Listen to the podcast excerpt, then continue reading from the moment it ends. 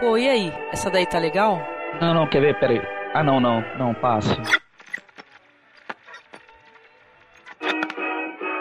Essa é legal, hein? Essa... Deixa nessa daí.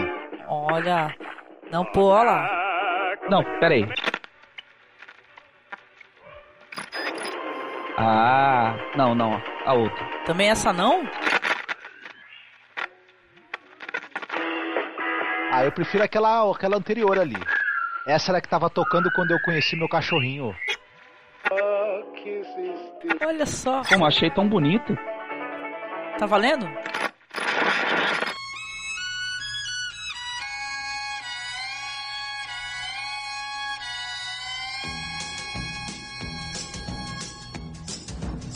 When Liberty Valance rode to town, the women folk would hide. They'd hide. When Liberty Valance walked around, the men would step aside. Because the point of a gun was the only law that Liberty understood. When it came to shooting straight and fast, he was mighty good. Você está ouvindo Masmorra Classic do site cinemasmorra.com.br. Olá, encontramos. Pode deixar rolar essa mesmo. Deixa rolar. Até o fim. Kind of a man the troubled land. Cause the point of a gun was the only law that liberty understood. When it came to shooting straight and fast, he was mighty good. É isso aí, mais uma vez gravando aqui o Masmorra Classic. E fechando aí a nossa trilogia, como a gente tinha falado no podcast anterior, a trilogia O Homem.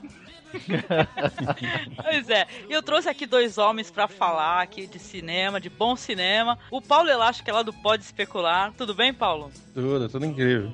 Tudo ok e Liberty Valance taking liberties with the liberty of the press? Nossa, tradução, Paulo, tradução. Tradução. Liberty Valance tomando liberdades com a liberdade de expressão? Olha, danado, né? Isso aí, Paulo. E o Marcos, tudo bem contigo, Marcos? Tudo bem, eu vou de outra frase do Peabody, que é o seguinte: é, no dia de eleição fechar o bar e a imprensa não, não tem privilégios nesse dia, isso já é levar a democracia a sério demais. Ótimo. Sim. E a minha frase inicial aqui vai ser uma frase que é falada pra um personagem muito legal aí, importante do filme. Ele fala pra ela: já que você ensinou ela a ler e a escrever, agora dê algo a ela para ler e escrever sobre. Já que você deu algo pra ela poder ler, você a ensinou a ler, nós vamos te dar algo pra ouvir agora. Não, mas não foi isso que ele falou, não. Fui eu que falei, eu troquei. Não, foi a adaptação dela.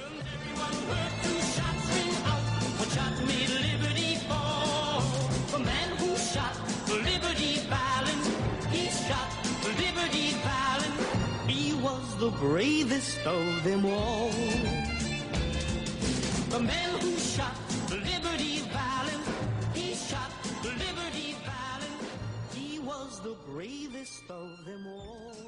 Então vamos começar aqui o nosso bate-papo, aqui a nossa conversa aqui, falando um pouco desse diretor aí que ele representa o cinema norte-americano em toda a sua grandeza, né? A gente nem começou a falar do elenco ainda, começar falando um pouco do John Ford, né? Isso.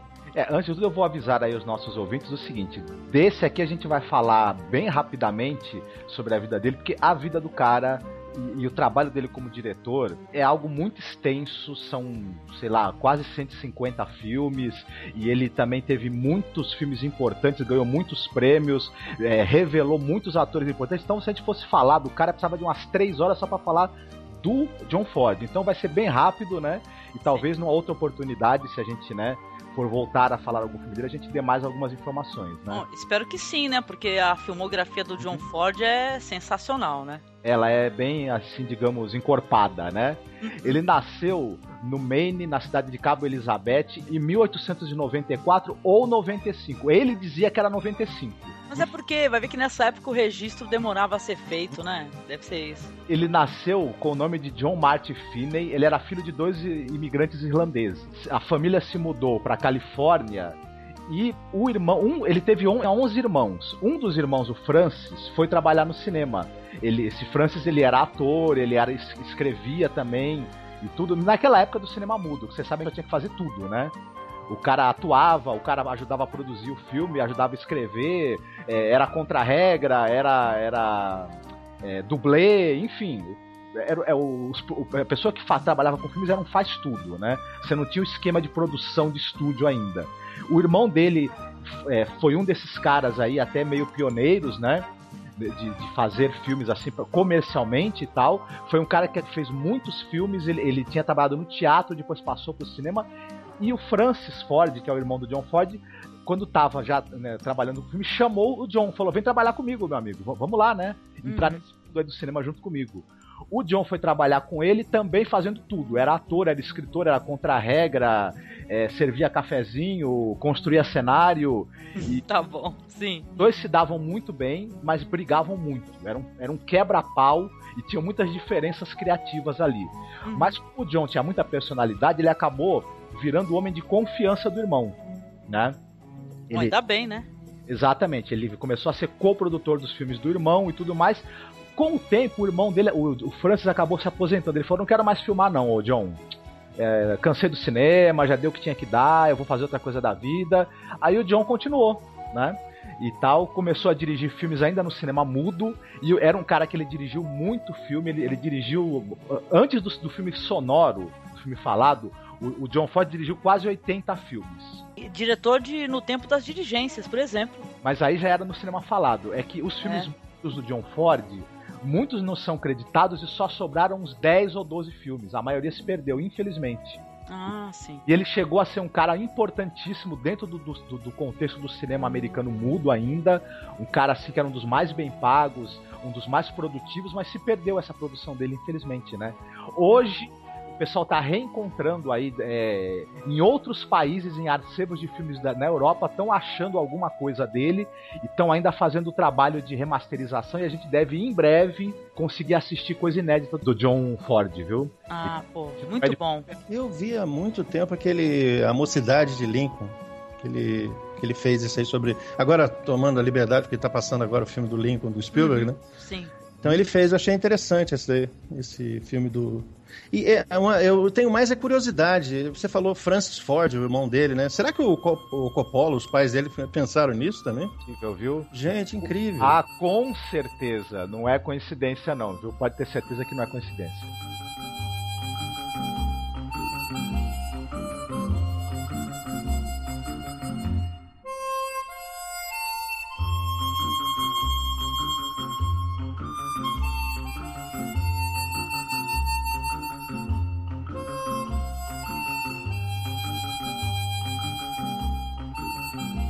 O John Ford, mais pra frente, ele, ele entrou no, no cinema, começou a fazer filmes falados, né?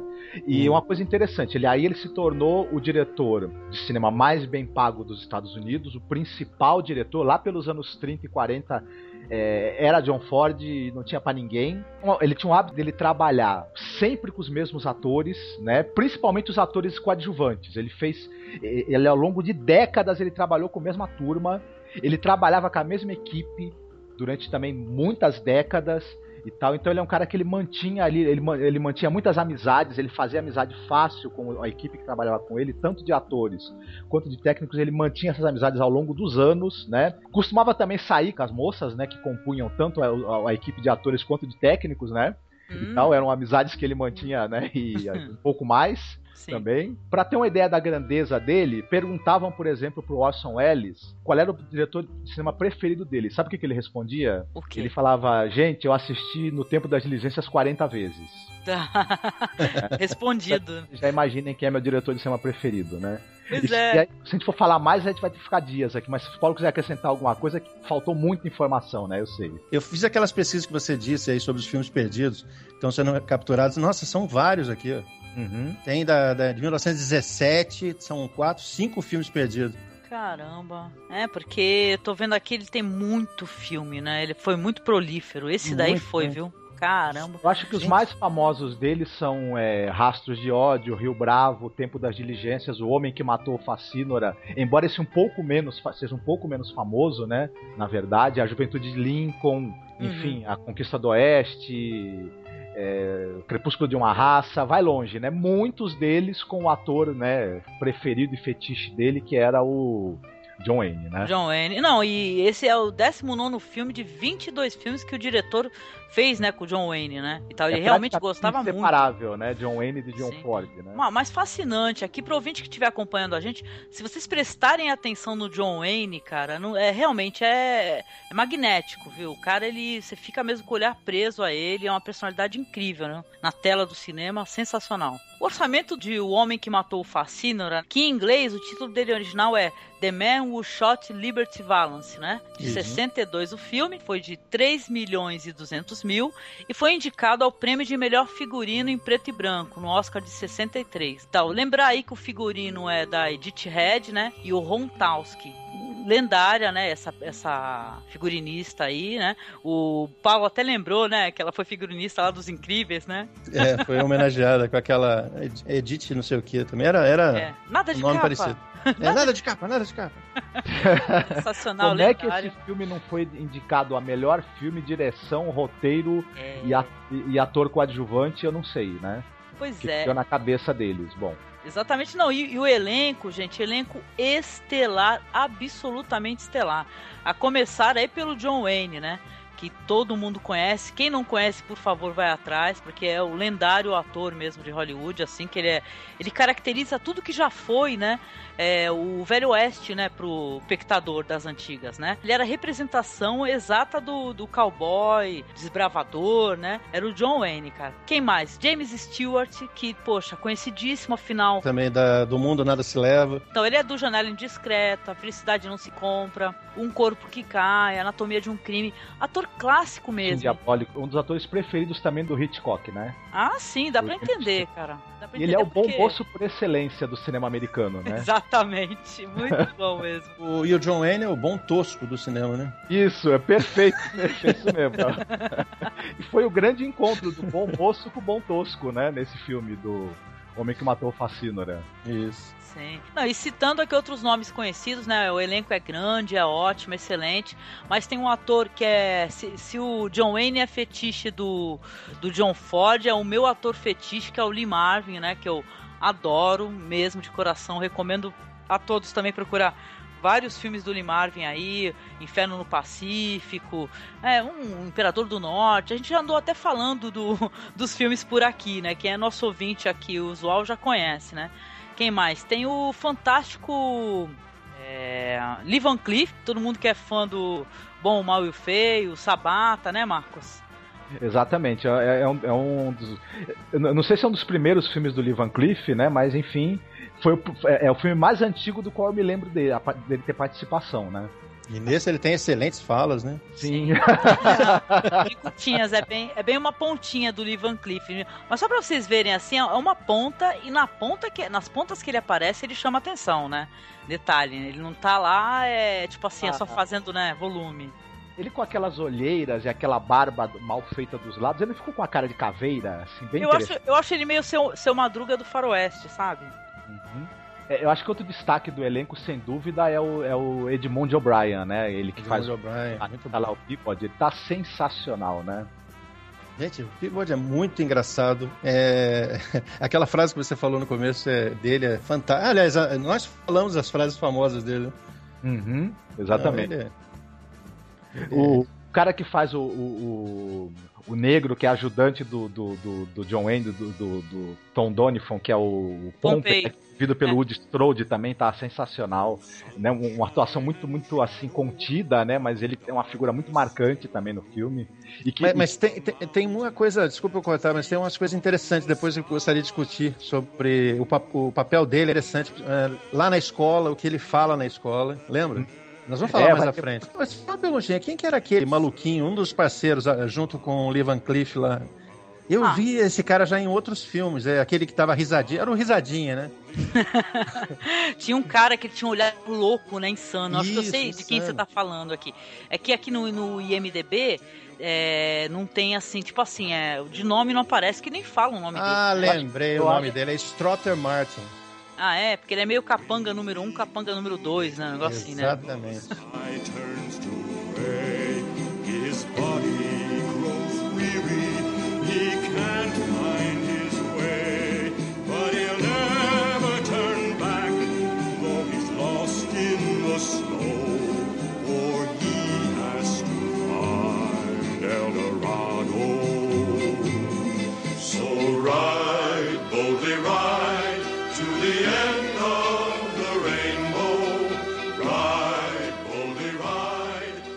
muita gente boa aí, como a gente andou falando aí, um elenco estelar. Se não bastasse um elenco, o elenco estelar, são excelentes atuações mesmo, assim, na minha opinião, entendeu?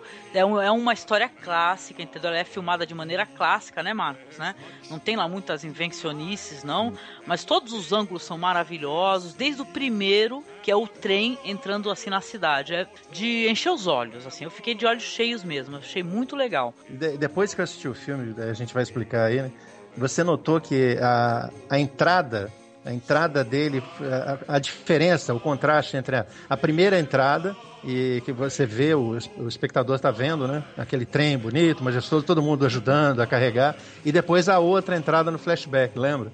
Quando ele está chegando. Sim, nossa, muito diferente, Exato. hein, Paulo? A carruagem, ela, ela é fotografada no mesmo ângulo que o No trem mesmo. chegando. Incrível. Sensacional. O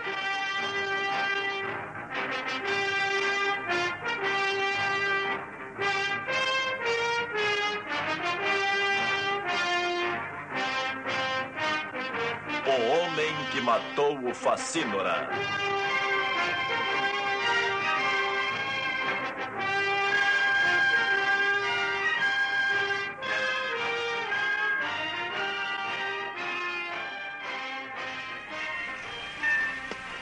Obrigado, Jason. Pontual. Sem dúvida. Link. Link é Appleyard. Ah, dona Harry, Olá, xerife. Como vai, senhor senador? Não, não, Rance, Rance. Rance, que bom que o senhor pôde vir. O seu telegrama nos alcançou em St. Louis e eu lhe agradeço. A minha charrete está logo ali. Por favor, Ah, sim. ah, por ali. Jason, me dê essa Você sabia todo o tempo que eles viriam, não é? Pois é a primeira vez em sua vida que você guarda um segredo. Seu tagarela. Quem era, Jason? Alguém que me dê algumas linhas pra botar no jornal? Algumas linhas? Ora, seu rapazinho ignorante, é o senador Stoddard e a esposa. Você pode encher o seu jornaleco com ele. Ah, alô, Lídia. Aqui é Charlie Hasbrook. É emergência. Escute, ligue pro escritório e diga ao editor que o senador Stoddard e a esposa acabam de saltar do trem. É, exato. Obrigado, meu bem. Ei, rapaz, e a minha moeda? Cobre do Chimbone Star! A gente, no começo da história, a gente vê um trem chegando na cidade, né? Na cidade que a gente vai saber que é a cidade de Shimbone. Lugarejo lá, uma cidadeca do oeste americano lá, né? Enfim. Isso, no meio do nada, né? Praticamente uma cidade no meio do deserto, né? E tal, a, a ferrovia só chega até ali, né? O- a gente intui mais pra frente no filme que o, o que na verdade essa ferrovia também acabou chegando lá por influência de um certo personagem mais pra frente, né? Isso, sim, com toda certeza. Então a gente vai ter o trem e, vai che- e vão chegar um casal, assim, um- duas pessoas idosas, né? Então eles vão descer e já vai criar um burburinho, né? Você vê que tem um condutor ali e tal, sei lá, ele se. se- prontifica. e Isso, coloca- todo falando assim, ah, a viagem foi boa, o senhor chegou bem e tudo.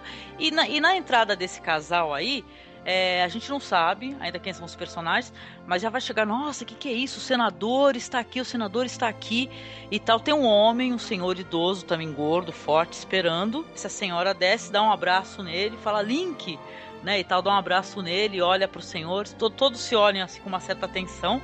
Você sente que que, a, que não foi uma viagem a passeio, né? Foi uma viagem assim meio uma coisa é, que eles têm que resolver, né? Eles estão de luto, né? Estão vestidos de, de negro, né? Exatamente, sim. Aí a gente não tá sabendo nada, mas a gente tá curioso, o espectador tá curioso, porque ele quer saber por que nesse cara é tão importante. E todos na cidade também. Que eles vão ser inquiridos, né? Vai chegar o cara que é do jornal da cidade, os homens na rua, todos vão ficar borboleteando ali em volta deles, o que que aconteceu. Ele é um uma personalidade nobre, né, e tal, na cidade, né? Todo mundo vai ficar muito curioso.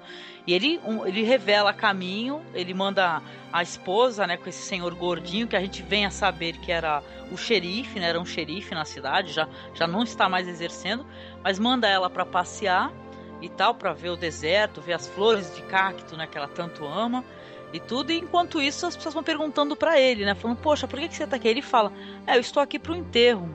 Ah, enterro de quem? Não sei que lá, alguém ilustre? Não, é do enterro do, do Tom Donifon. Aí todo mundo um olha pra cara do outro, todos são jovens, né? Assim, São pessoas é, anteriores, inclusive, aos trilhos do trem que percorrem todo esse espaço, né? Ninguém sabe quem é esse Tom Donifon. Então vai falar assim, ah, eu tô aqui pro enterro dele. E ele não fala mais nada, ele vai, vai se dirigir lá à casa funerária e já corta pra esposa, né? Que vai junto com esse senhor, chegar numa casa toda queimada.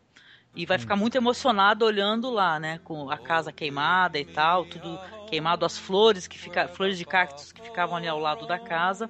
O Link, né, que é o ex-xerife, esse senhor, Uhum.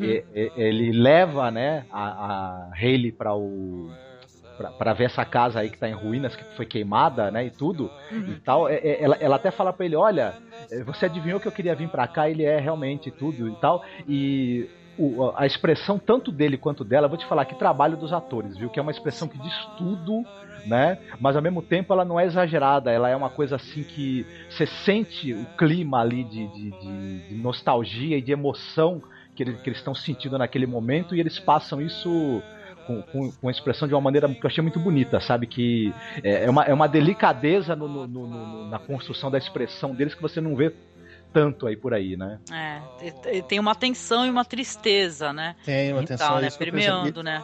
E, e na hora que ela fala, né, que ele, ela pergunta sobre detalhes, ele começa a falar e fala, mas você já sabe de tudo isso. Lembra que ele até ele desiste de falar, né? Vocês perceberam que toda vez que, por exemplo, vai ser evocada alguma memória, entra uma trilha sonora, que o filme, ele- a trilha sonora não tá o tempo todo como era comum em Faroeste, de você ter a trilha, né? Uhum. É, e aquela trilha mais espalhafatosa, a trilha desse filme é bem contida, bem tranquila, e ela sempre entra quando você vai ter alguma, alguma memória, né? Tem algumas trilhas assim que é, é- Até tava falando com o Paulo, né? Umas trilhas engraçadas e um, um tanto clichê, mas divertidas, né? E tal. Personagens que vão aparecer mais pra frente, que são mexicanos e há aquela cantoria tradicional, né? E tal. Que é bem do cinema americano, né? Do Velho Oeste, né? Então vai ter, mas é muito. É, é, não, é não é o tempo todo. Não é um Django livre. O Velho Oeste ali é apenas o background do que vai ser falado, né? Acho que a gente vai ter mais pra conversar, inclusive, dos relacionamentos e coisas que eles vão passando, né? Pro espectador do que o Velho Oeste em si e tal, né? É meio pano de fundo. Esse filme é um filme político, na verdade, né? Como você Com falou bem, o. Velho Oeste ele é o background apenas.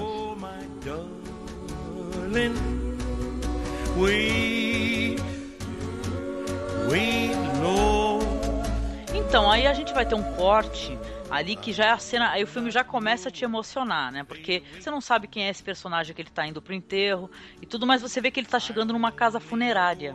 Né? E aí todos atrás dele, todos os figuráveis ali da cidade, o editor do jornal, fulano de tal, todos que sabem que ele é um O senador. prefeito. Isso, todo, todo, mundo, todo mundo atrás dele, curioso e tal. E ele chega no, no- Enquanto isso, a esposa também chega, se não me engano, chegam juntos, né?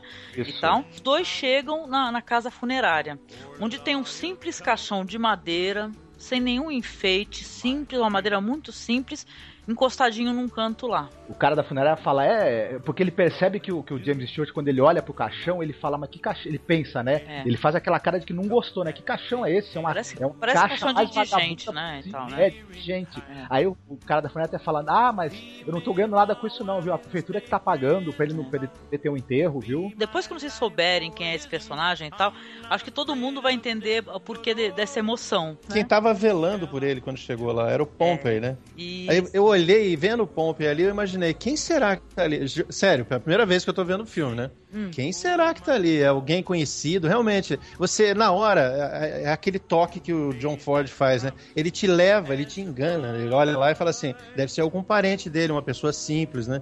sim. Por isso que tá com aquele caixão todo de madeira. E a hora que o, o Hanson, né? O James Stewart, ele fala que a bota dele. Ah, essa parte é emocionante, Puta, né? você não dá a Porque- bota, traga Porque já. ele viveu a vida inteira dele, né, com a- as botas, as esporas, né, e tal.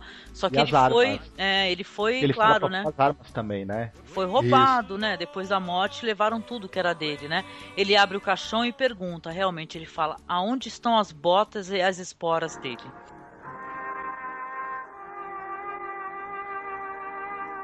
A prefeitura vai enterrar ele, sabe? E eu não vou ganhar o sonica com isso. Ah, talvez o senhor queira.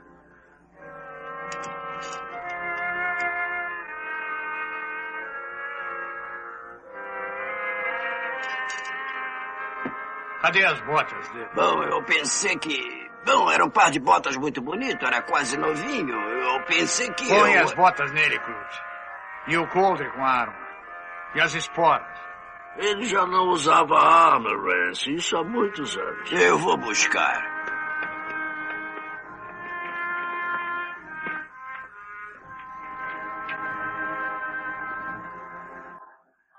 Senador, eu não quero incomodar.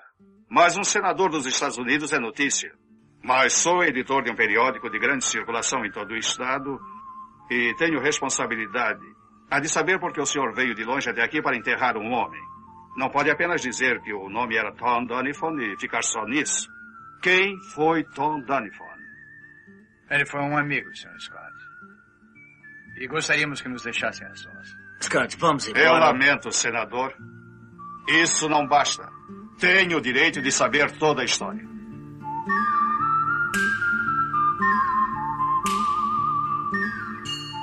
Aí não mostra o corpo pra gente. Você não tá vendo como é que, como é que estava não ali sei o, quem é. né, o Tom Donifon, né? Você vê aquele negro, aquele senhor negro alto, assim, forte, na tem porte e tudo, uma emoção, todos, né, se aproximam, muito emocionados. Você vê que todos ali, tanto o ex-xerife, que também tá junto e tal, eles sabem o que, que é aquela história, o significado, a importância da história, né? Eles trocam olhares e tal.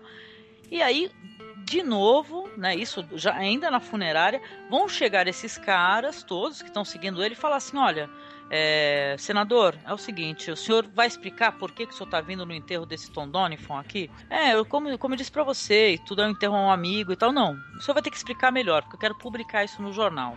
Os, os leitores têm direito, as pessoas têm direito de saber por que da importância. É porque um senador da República vem aqui num enterro comum. De uma pessoa desconhecida, entendeu? Quem era esse Tom Donifon, entendeu? Vale a pena também falar que quando ele entra na funerária, no canto esquerdo tem uma velha diligência ali, porque o cara da funerária também ele é carpinteiro, enfim, né? É, tem uma relíquia, né, e tal, né? Estão tentando restaurar, talvez, quem sabe, né? É que tem esse negócio da diligência, a gente vai falar dela logo logo e tal, mas ele, mas ele limpa, né? Ele, ele tira a poeira da diligência e, e a gente lê os nomes ali, ele olha com saudade, com tristeza, né? Percebe que a diligência é que ele chegou na cidade, né? Isso, a diligência que ele chegou à cidade. Então, aí ele vai sentar com esses homens e vai falar assim: olha, tudo bem. Ele vê que tá sendo cercado, né, de todas as maneiras. Ele fala: legal, sentem aí então que eu vou contar a história para vocês. Quem foi Tom E aí a gente vai para uma época passada, onde a gente já vai conhecer esse Hansel Stoddard, Ransel, vou chamar de Rance, tá? É mais fácil para mim. Uhum. A gente vai conhecer o Rance Stoddard, como é que ele chegou na cidade. Né? Ele, ele conta, ele começa a falar assim, olha, eu era um, um advogado recém-formado, eu era cheio de sonhos, eu achava que eu ia conseguir dinheiro, glória e tal.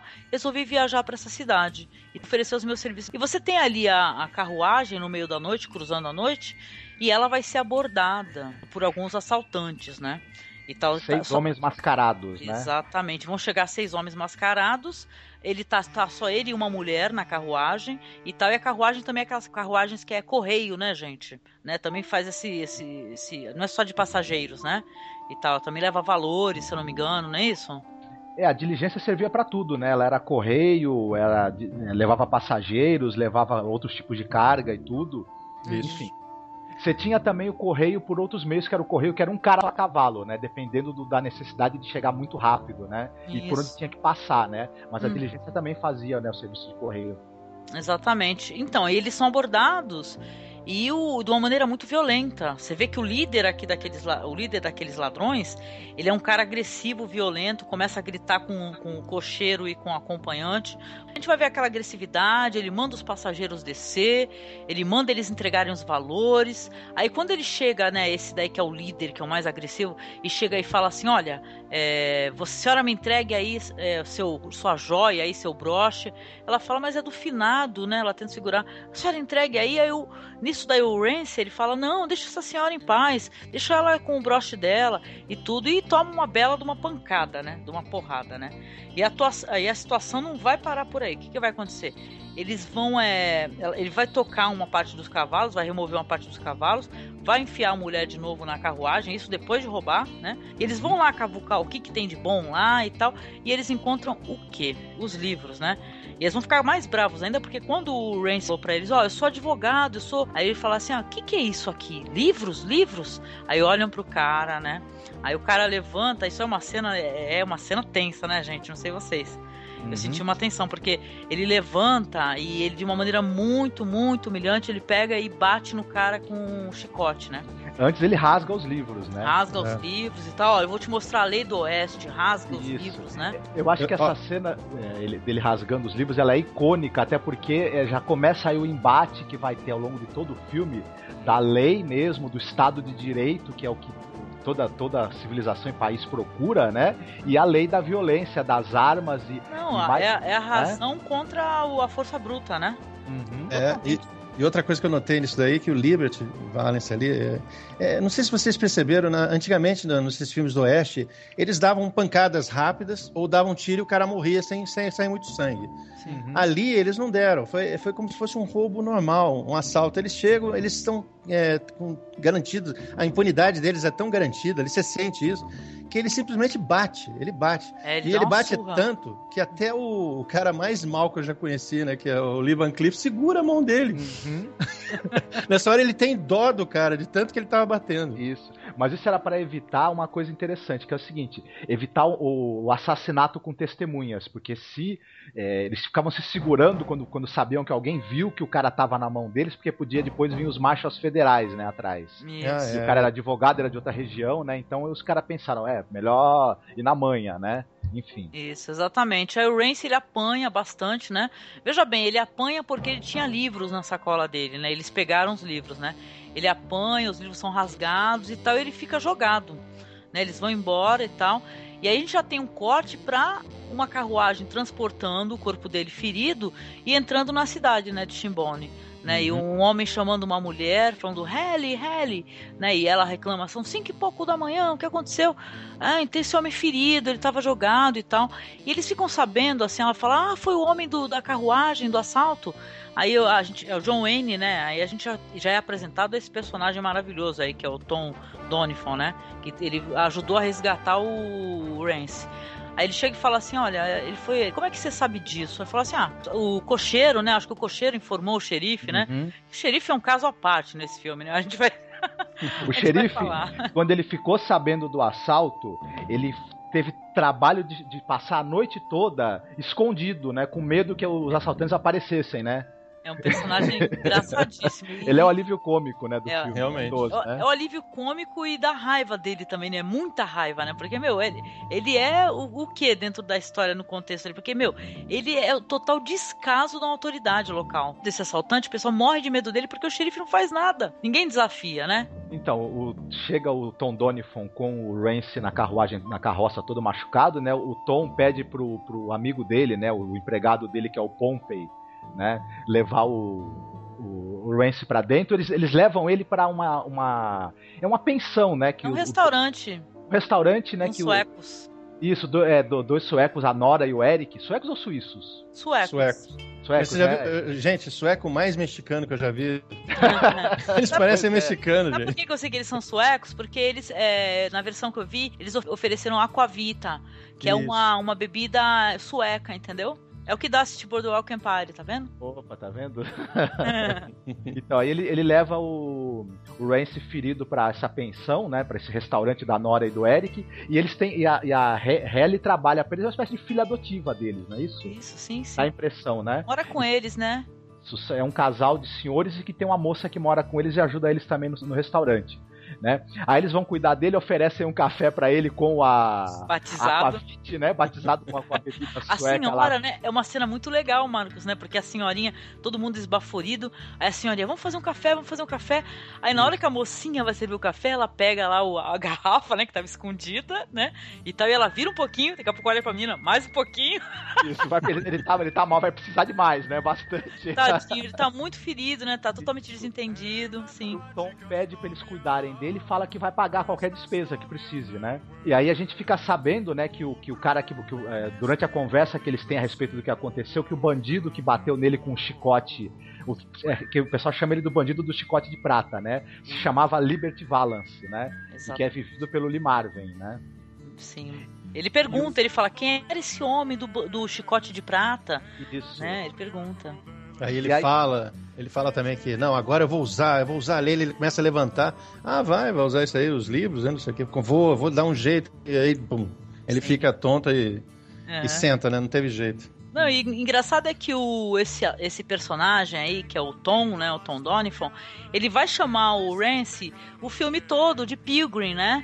Peregrino, O- né? É, que é peregrino, né? Ele vai porque, porque ele tentou ser educado e cavalheiro, né? Tentou, ele apanhou porque ele foi proteger essa senhora que tava com ele. Ele vai sempre chamar ele de Pilgrim, né? Ele vai falar Pilgrim e tal. Entre eles é sempre Pilgrim. É muito interessante isso daí. É uma coisa engraçada também que a gente percebe nesse primeiro é, conversa que os dois têm, que os dois até têm uma discussão, né? Que o, o, o- ele vai falar que é, ele vai a lei, aí o Tom Donifon fala pra ele, a lei nada, meu amigo, o cara vai voltar aí pra te pegar, tu tem que tu tem que se armar. A lei aqui é tem que se resolver na bala. E começam a discutir qual lei que vale mais, né? E tu- você percebe que ao mesmo tempo que o, que o personagem do John Wayne, do, do Tom Donifon, ajuda o cara, ele ao mesmo tempo ele sente uma antipatia. Um sente uma, anti- uma antipatia imediata pelo outro. É, Mas sim, ele- porque o outro é letrado, né, e tal, né? Sim. O outro, ele é um homem mais rústico, né? Um homem da, da terra, né? E ele percebe também que a Helly, a, a moça, ficou assim, ficou assim interessada, preocupada porque tem um cara novo na cidade, um cara que veio de longe, um advogado, o cara que se arriscou pra ajudar uma viúva, né, durante um assalto. O Tom Donifon percebe que a Helly ficou interessada nele, né? E ele não gostou, né? Porque a gente começa a perceber que ele sentiu um ciúminho aí nessa hora, né? Sim, é verdade, é, é verdade. Rola uma tensão, sim. Uhum. Aí chega o xerife, né? Chega, mas impressionante. Não, o xerife chega, além dele, dele ficar totalmente é, chocado e desesperado quando descobre que o ataque foi pelo por esse, esse bandido famoso aí que é o Liberty Valance, ele chega e fala assim: "Ah, como assim? Não sei o que lá". Aí fala assim, ah, o, o atacado, o Rance fala, ó, o senhor tem que ir lá, xerife, porque o senhor tem que prender esse cara, né? Esse cara me agrediu e tal. Aí o xerife fala, pô, mas tá fora da minha jurisdição, foi um ataque na estrada, né? Aí começa o papo, né? Foi um ataque na estrada, não é na, na minha jurisdição, não foi na cidade. Enquanto ele não estiver fazendo nada aqui na cidade, não posso fazer nada. Né? Aí E- perguntou, aí o advogado ele pegou, é, tá meio tonto assim, falou assim, é, realmente o senhor tem razão, o senhor não pode fazer nada. Ei, sempre gostei, eu já vi que esse cara vai ser meu amigo. Não, e as Isso, mulheres, né? Aquele bonachão, né? Isso, não, isso sem falar que ele já chegou tentando filar a boia, né? Que ele, ele chegou lá atraído pelo cheiro da comida, né? Ele fala assim, eu não tomei café ainda e tal, né? E é isso, é uma- ele é bem um alívio cômico mesmo, mas é bem interessante o personagem dele, né? Porque ele sofre uma redenção no começo do filme, né? Você percebe isso daí, né? Ele tá bem diferente, tá mais adulto, né? Aí- ele é uma criança, um brincalhão, né? Isso, ele chega, ele chega pedindo comida, as, as mulheres tratam mal. Ah, tá bom, senta aí e tal, e fazem um café, ela chuta. Ah, Tem uma cena engraçada que foi- parece que foi meio sem querer. Foi, você viu? Ela chuta o chapéu do, do, do xerife uma hora que o chapéu cai, bate Acerta com a tudo cara na do- cara do James Stewart lá, o Ray. Pois é. Acho que é. riram depois dessa tomada, com certeza. E não cortaram, né? Ficou, cara, ficou. A cena é muito engraçado, cara. Pobre homem. Surrado, chicoteado, chutado. E só por tentar proteger uma mulher. E como sabe disso? O cocheiro nos contou a história. Ora, Pompey, parece que nós arranjamos um cavalheiro. Vá buscar umas faixas. Mas Eu vou cuidar bem dele. É, Peregrino, você vai precisar de alguns pontinhos. Pompey, procure o Dr. Willoughby. Se estiver sóbrio, traga-o aqui. Pois é. E aí dessa cena que, que eles que, que, é, lá no, no restaurante, a gente corta pro salão, né? E é engraçado que é uma tomada assim que, que a câmera pega do, do início ao fim do balcão do salão, aquele, a gente- vê aquela confusão, aquela fumaceira, aquele monte de bêbado, né? E O tal. salão, e, o salão e o jornal, né? E o, isso- o Shimbone Star. Shin Star. E aí a gente vê pela primeira vez o Mr. Peabody, né? Que é o jornalista ali, editor, né? Do jornal, né? Lindo, lindo esse eu adoro ele também. É, os dois bêbados famosos, né? É, o médico, né? Parece que tá o médico os do- é, indo embora de carruagem e É o Doc Willoughby. É Doc Willoughby e o Pud. Uhum. O, o Peabody, que é vivido maravilhosamente pelo Edmond O'Brien, né? E o Doc Willoughby é o Ken Murray. tá? Aliás, tem outra cena com esse Ken Moore, depois a gente fala, lá no final do filme, quando ele pega aquele papel amassado, lembra? É muito bom. Mas depois a gente comenta isso daí. É, que é boa mesmo. É. Ele olha pro cara com o olho enviesado. assim. Sim. Não, aí o, o- esse personagem, o Rance, ele, ele vai ficar na cidade, né? Vai parecer que ele tá na cidade. Inclusive, ele pra poder pagar, como ele foi roubado, né? E tal, também chegou, coitado, cheio de esperanças, achando que ia trabalhar, que ia ter emprego. E ele tava sendo tratado ali naquele restaurante, ele vai ficando por lá mesmo, né? Ele vira uma espécie de auxiliar, ele fica lavando os pratos, ele fica ajudando. Tem Ele uma- não tem- engoliu muito também o, o Tom Donifon ter se oferecido pra pagar as despesas dele. Ele quis também fazer alguma coisa pra, né? Ele quis trabalhar, ele falou assim: eu vou trabalhar pra pagar a minha estada aqui, né? E a minha comida, né? Não vai ficar de graça, né? Tudo bem que ele é meio desajeitado, né? Ele não, não achei- se acerta muito lá, né? Eu achei bonito, né? Porque, meu, é uma pessoa que não tem orgulho, né, cara? Tem orgulho muito por um lado e por outro, você fala assim: eu vou ajudar, vou meter a mão na massa. Não tem essa, né? Que isso é uma coisa que não é qualquer um que faz, né? Tanto que a gente vai ver mais pra frente que vai ter até uma cena meio tensa por conta disso, né? Porque ele fala: ah, não tem problema, eu faço qualquer serviço, eu vou lá, eu vou ajudar, né? Eu gostei muito do personagem dele. E mostra que ele, ele tá tentando é, descobrir mais sobre a lei, né? Ele andou, ele recuperou os livros rasgados dele, ele tá lá mexendo nas coisas e tá lendo o livro. Aí ele vira pra Helen e fala assim: é, olha só, eu tinha razão, tá vendo? Esse xerife tá falando bobagem. A gente pode sim prender esse bandido aí. Olha aqui, leia isso, leia isso. Ele vira pra ela e ela olha assim, né? Você vê que ela para, ela olha e pensa, olha pra ele e fala: Eu não sei ler, eu sou analfabeta. Né? E começa a chorar, sente vergonha e vai embora. Né? E ele percebe que ele cometeu uma gafe, coitado, ele não fazia a mínima ideia, né, que a moça era analfabeta, né? E tal. E ele tenta se desculpar depois, né, pedir perdão e tal. E ela fica muito brava até depois com ele, né? Fala: "Você quer me envergonhar?" Mas aí você olha uma coisa, ao longo desse filme todo, vai ter uma. uma, uma- vai- é, vão ser levantadas umas questões sobre o papel do negro, do imigrante, da mulher, que você percebe que tem uma coisa assim de que. É, pra que, que uma moça precisa ler, né? E tal. É, a mulher não votava nessa De- de época. acordo- De acordo com o filme, ela ela queria ler porque ela queria ler a Bíblia. Isso, ela até fala. Isso, mas as mulheres elas não eram incentivadas a se alfabetizar, já que iam ser dona de casa, não, eram, não votavam, não participavam assim da vida política e das decisões, né? E tal. Então, é, mas ele acaba tendo a ideia de, de, de ensiná-la a ler, né?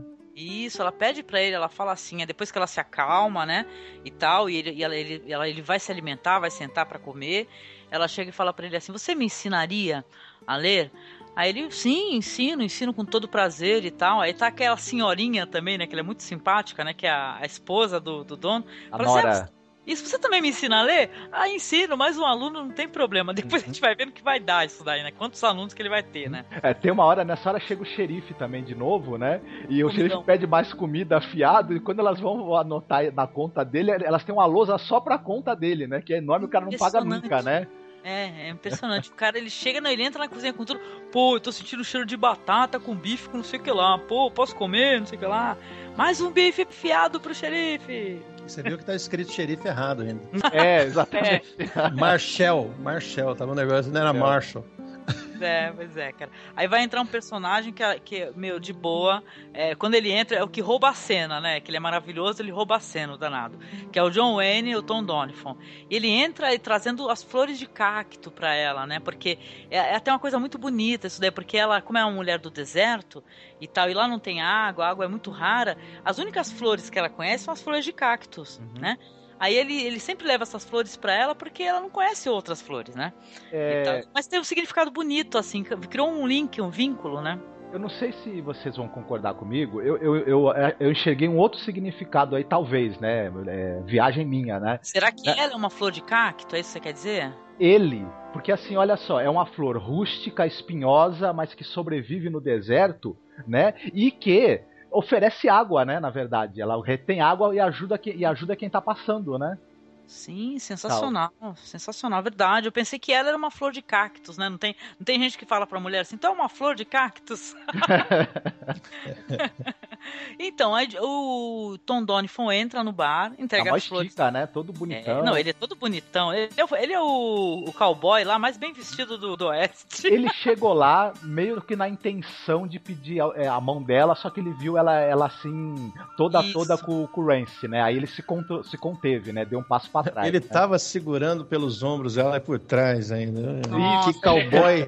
No momento- cowboy já olha assim, caramba, tô perdendo. Foi num momento de, de, de, de, como é que uma situação nada insinuante, né? Porque foi aquela felicidade depois que ele falou que ia ensinar eles a lerem, né? Aí todo mundo tava feliz, se abraçando, ele também tava tocando o ombro dela, mas não tinha nada. Eu não sinto no, no, no, no, no Rance uma atração por ela. Não. Só um minutinho, vou só falar um negócio pra você. Isso eu queria comentar depois, mais à frente, a gente precisa falar mais. Sobre Hum. esse, essa, o- a visão, o jeito do Rance encarar o mundo. Eu não sei se o Paulo e você, Paulo e a Angélica, vão, vão concordar comigo. O Rance é afim dela, só que ele também percebeu que o Tom gosta dela e ele também tava. Não, não, mas de começo ele não era, Marcos. No começo ele não era. Ele tava lá como um cara que tava começando a vida, entendeu? Então, quem viu algum, alguma coisa aí foi o, o, o Tom Donifon, entendeu? Que ele falou assim: ah, o que, que é? Esse cara tocando no ombro da minha namorada, futura namorada, né? Que nem, nem namorada era, pô. E é engraçado que to- todo esse, esse- que a gente intui, todo esse caso acontecendo, do, do ciúme dele, que ele chegou ali com a intenção, o- o- o- não tem um diálogo onde isso fica explícito, né? O, o- o diretor ele passa todo o clima da cena visual. Não, mais à frente, mais à frente tem um negócio. Lembra quando eles. O treino de tiro. Isso, mas aí isso é bem mais pra frente. Mas a gente já É percebe toda a dinâmica disso só com a imagem, né? Só com a maneira como, como os enquadramentos são feitos, como é que os personagens Sim, sim. se portam ali, né? Uhum. Não, e pra frente vai ter uma das cenas, na minha opinião, mais tensas do filme. Né, porque Tom Donifon, né? Ele foi lá, conversou com ela e saiu meio desencanado, que viu que, que sei lá, ele suspeitou que, que ele tivesse interessado na, na moça que ele tava afim, que ele é afim da Helly. Ele chegou e falou assim: Ah, tá bom, me serve um bife é com batatas e sem feijão, hein? Aliás, eu vi o pessoal comendo tanto, tanto feijão que eu pensei, nossa, o pessoal. Imagina gases, né, na cidade, mas tudo bem, né? O pessoal come feijão, né? O pessoal É, é comida típica. Não, mas aquilo é típico do, do Velho Oeste, pelo menos É, a gente mas vê já filme. pensou, dorme do lado de um cowboy. Pois é. Não, batata e feijão, né?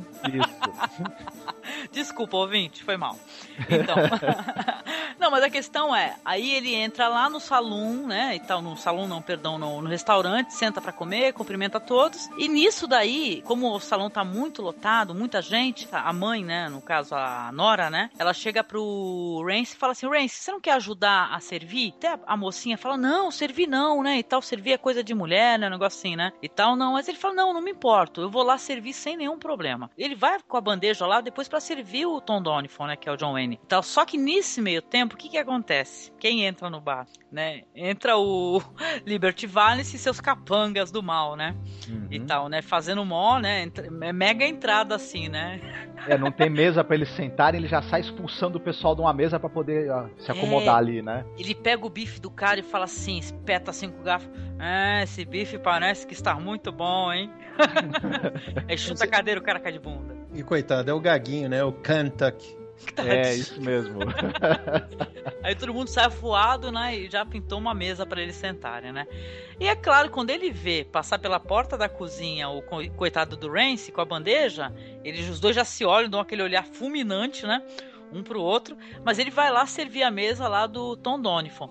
Ele, claro, estende a perna, né? E o um coitado. Exatamente. Não, estende a perna, ele cai com tudo no chão. É uma situação mega assim humilhante.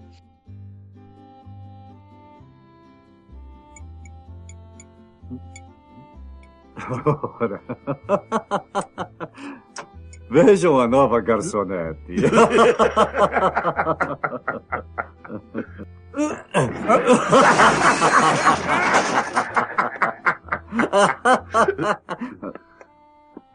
Era o meu bife, Valence. Você ouviu, otário? Pegue o bife. Não! Espere, peregrino. Mandei você, Valence. Você pega o bife. São três contra um, Donifan. O meu amigo Pompey, na porta da cozinha. Eu pego Liberty. Mandei você, Liberty. Você pega o bife. Mas o que que há? Todo mundo nesse país é doido pra matar? Vejam! Tá aqui! Pronto! Agora! Já está apanhado! Por que você não pede um bife quentinho na minha conta?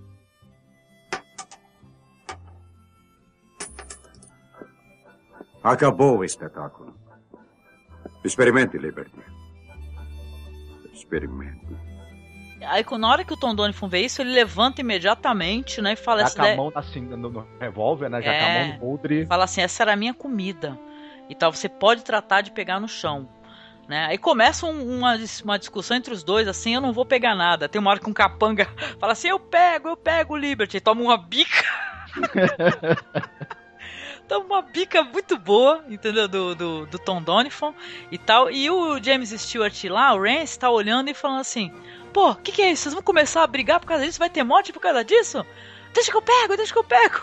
Vocês vão atirar no outro, um no outro por causa de um bife, né? É, porque ele é a razão ali naquele momento, né? Ele fala assim, peraí, vai ter uma morte por causa de bife? Não é por causa de bife, né? É Mas aí a gente vê que o Liberty Valance, ele na verdade ele é um covarde, né? Porque É. na hora que ele se viu alguém que tem condição de se defender, ele, ele arregou bonito, né? Se ofereceu pra pagar o, o- de uma maneira meio arrogante, né? Mas que ele deu um passo pra trás falando, tá bom, eu pago o teu bife. Não, É, covarde ridículo, né? Infantil, né? Porque depois no final dessa contenda, aí como é que ele vai sair da cidade, né, Paulo?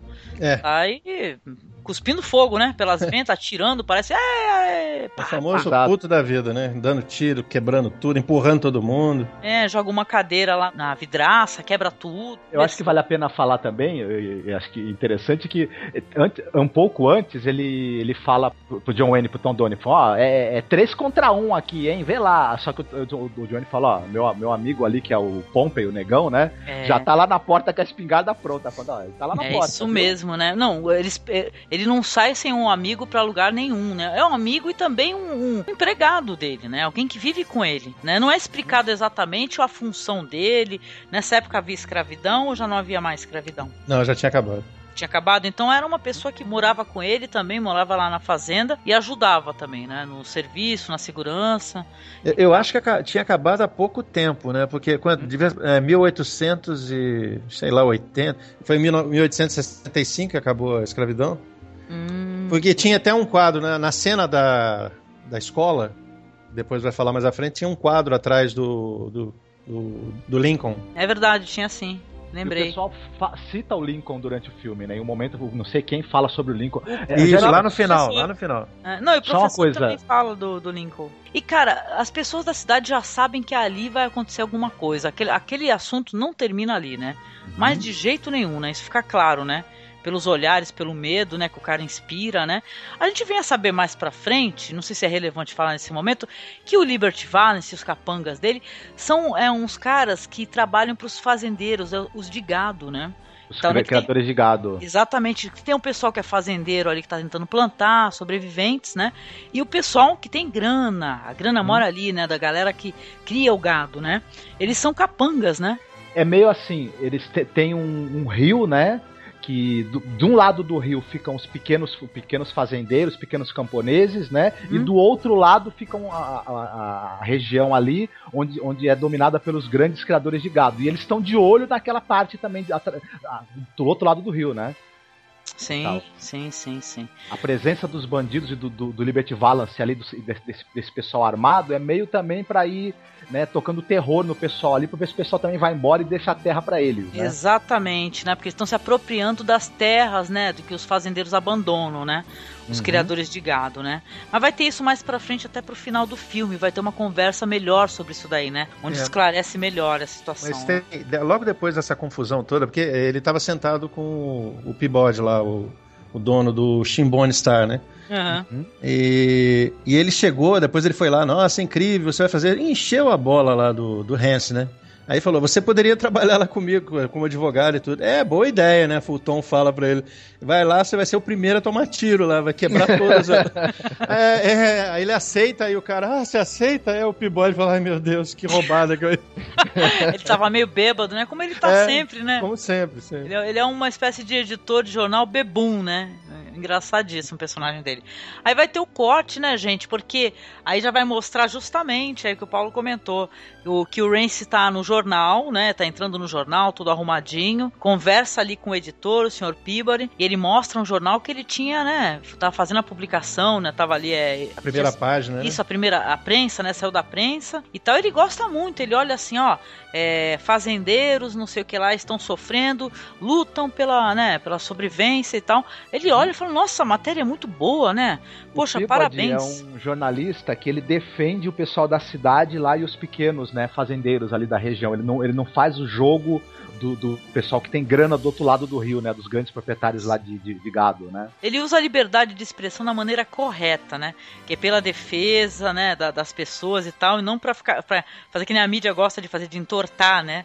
A verdade, né? E mostrar só o que quer, né? Como Aliás, quer. as falas dele são lindas e muito bem escritas, né. assim, Muito bem escritas. esse personagem. É porque ele é muito culto, né? É até engraçado que falam que ele é um bebum e tal, que quan- quanto mais ele bebe, mais ele, mais ele fala, né? E fala, fala, cita Shakespeare, é impressionante. Olha, não querendo voltar um pouquinho atrás lá no, no restaurante, antes de começar aquela confusão lá com o Liberty Valance, né? O, eu esqueci, já que você falou do Peabody, do jeito dele, lembra quando ele senta, ele tem aquela mania toda, é todo pomposo de falar, né? E já bêbado, né? Mamado, né? Aí quando a, Ha- a Hayley chega lá, com, traz o prato e coloca o talher, eu falei, quantas vezes eu já falei, minha querida Hayley, que o garfo é de um lado e a faca é do outro. Aí falou, por quê? O senhor é supersticioso? Aí ele fala assim, bom, vou lá pegar. Aí ele fica olhando assim pros dois, o garfo e a faca, realmente, que besteira isso, né? Essa etiqueta boba que eles... Engraçado, né? Mas ele é- dá pra ver que ele tem muita cultura, né? O editor do jornal, né? Isso. Então, e depois dessa conversa breve aí, ele vai elogiar a matéria lá que o senhor Peabody fez. E enquanto ele lá conversando, aparece a Hayley assim, olha que espantada e sai de uma salinha do lado adjacente e, a, e a balança o sino, né? Ô, vem, vem. Aí a gente vai entrar na. vai descobrir a sala de aula, né? Lotadaça. pelo jeito já tava rolando as aulas, né, gente? Foi pelo que eu entendi, já dá uma espécie de. É, dá um salto, porque eles já estavam, já sabiam falar direitinho, já estavam sendo alfabetizados. Já estavam sendo alfabetizados, exatamente. Halle, ela tava dando as lições pro pessoal, pra, pra criançada, né? Então significa que criançada. ela tinha ensinado ela a ler, né? Muito bem, todos prontos? Então, um, dois e três.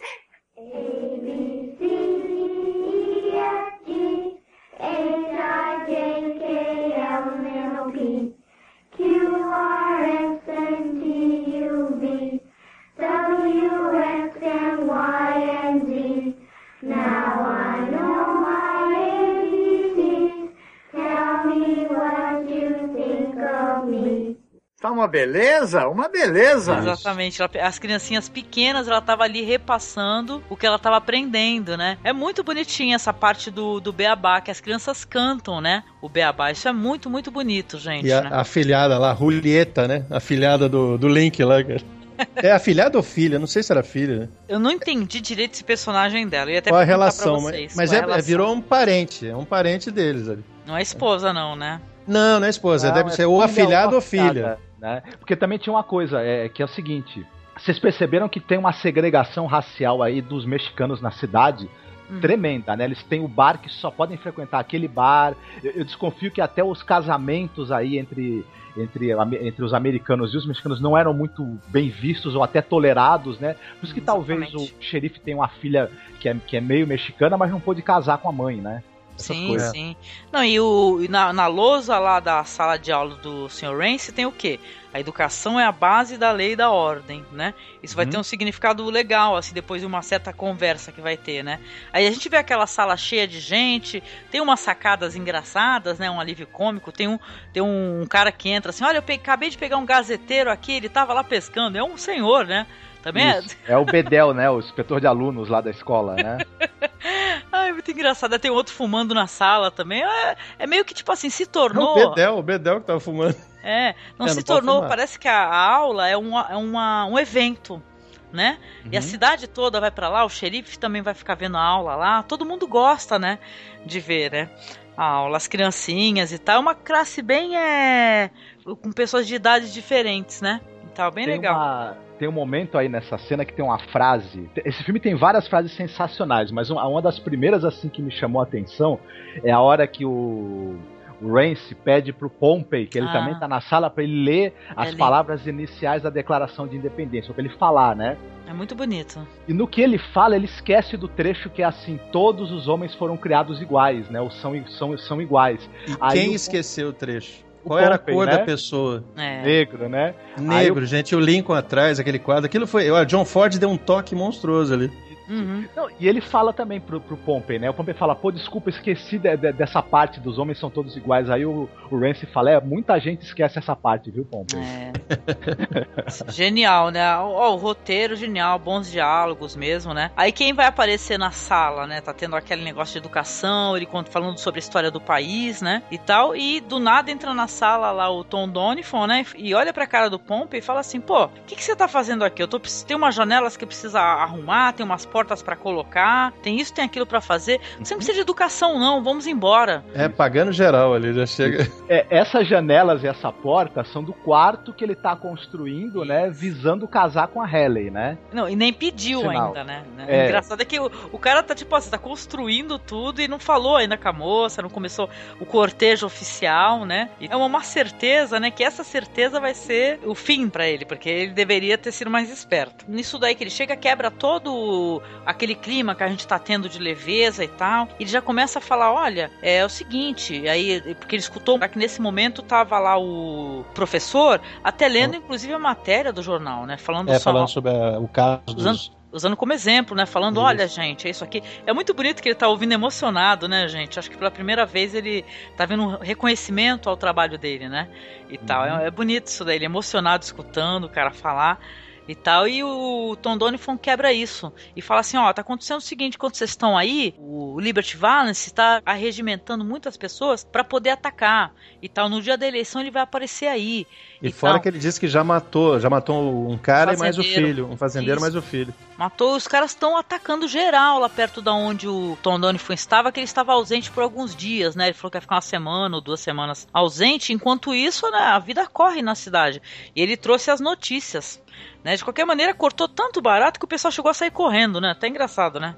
O pessoal, quando soube que estava tendo violência e tal, que iam atrás na cidade, que ia ocorrer um ataque, todo mundo saiu correndo. O professor, que é o Rance, vai lá tristemente e apaga né, da lousa essa frase aí bonita que estava escrita, né? Que a educação é a base da lei e da ordem. Ele fala: educação não é a base da lei e da ordem. Aqui nessa cidade, a arma, né? Quem fala é a arma. Entendeu? A gente só consegue impor nossa, nossa, nossos valores, nossos desejos pela arma, pela violência, né? Então ele fala isso pra ele, né?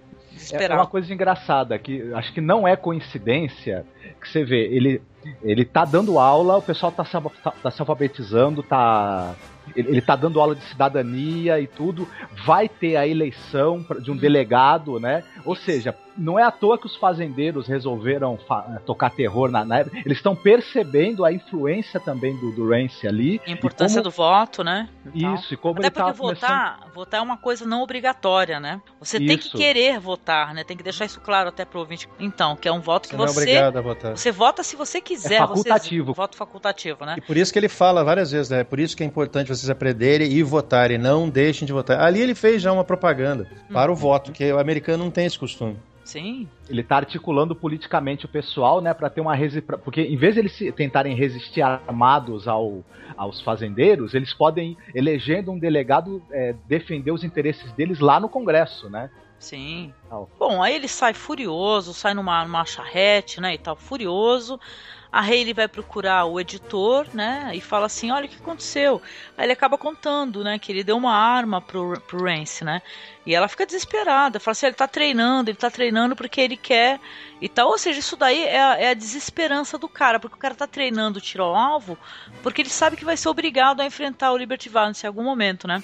Que não vai ser o argumento, não vai ser a lei, não vai ser a ordem que vai protegê-lo, né? Ele vai ser obrigado a enfrentar, né? Isso é e ele triste sabe demais. que ninguém também vai, vai ajudá-lo, porque o pessoal todo tem medo do Liberty Valance, menos o Tom Donifon, né? Exatamente. É, mas aí fica a questão: por que, que, o, que o Tom não, não elimina ele? Que é a única pessoa que consegue eliminar ele.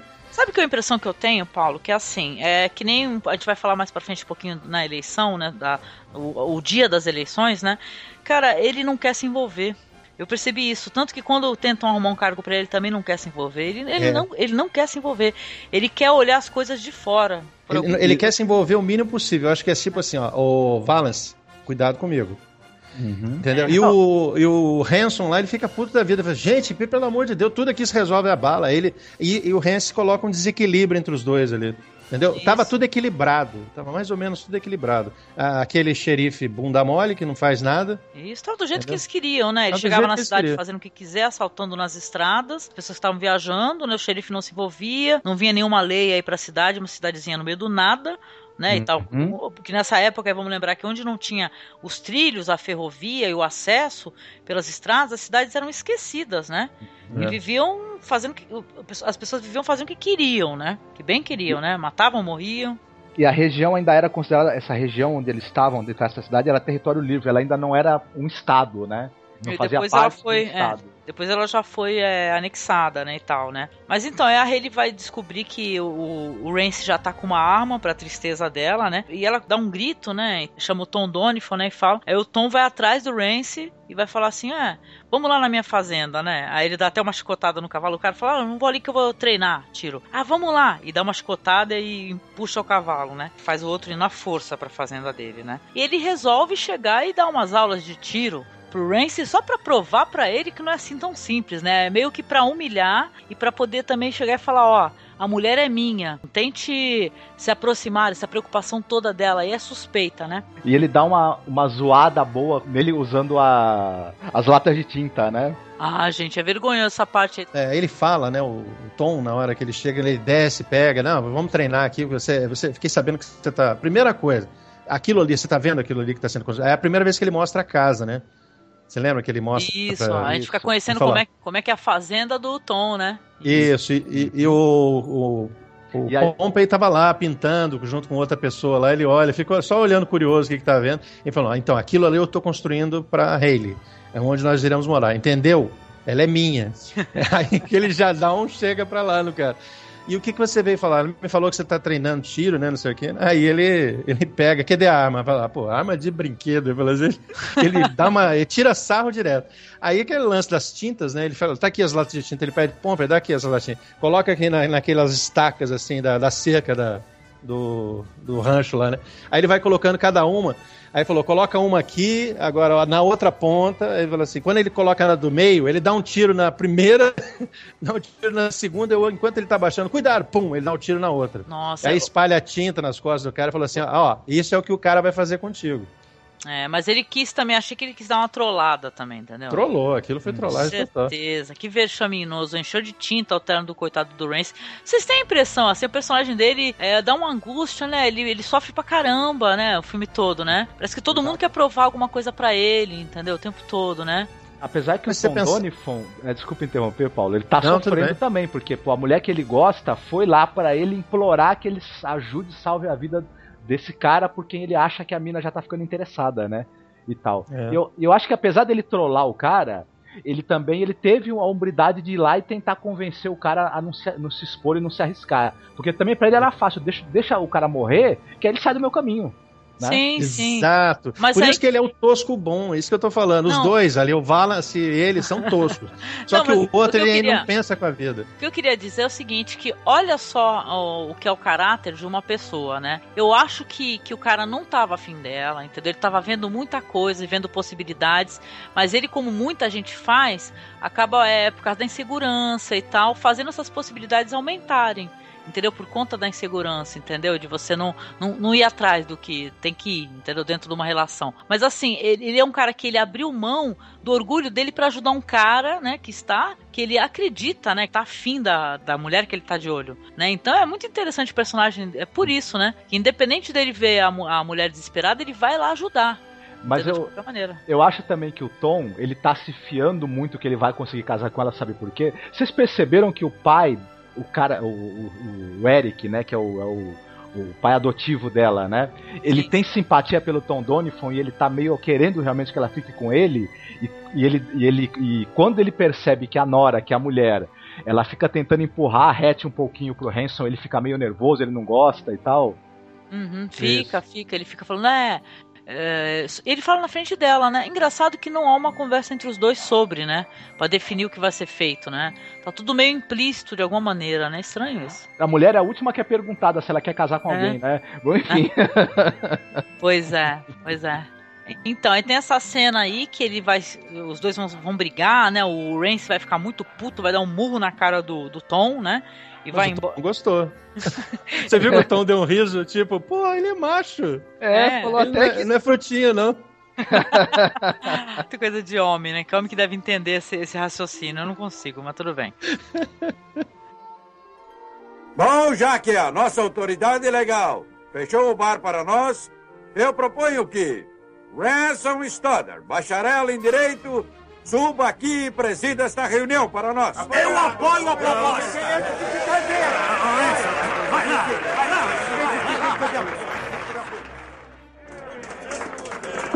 Use a sua autoridade, peregrino.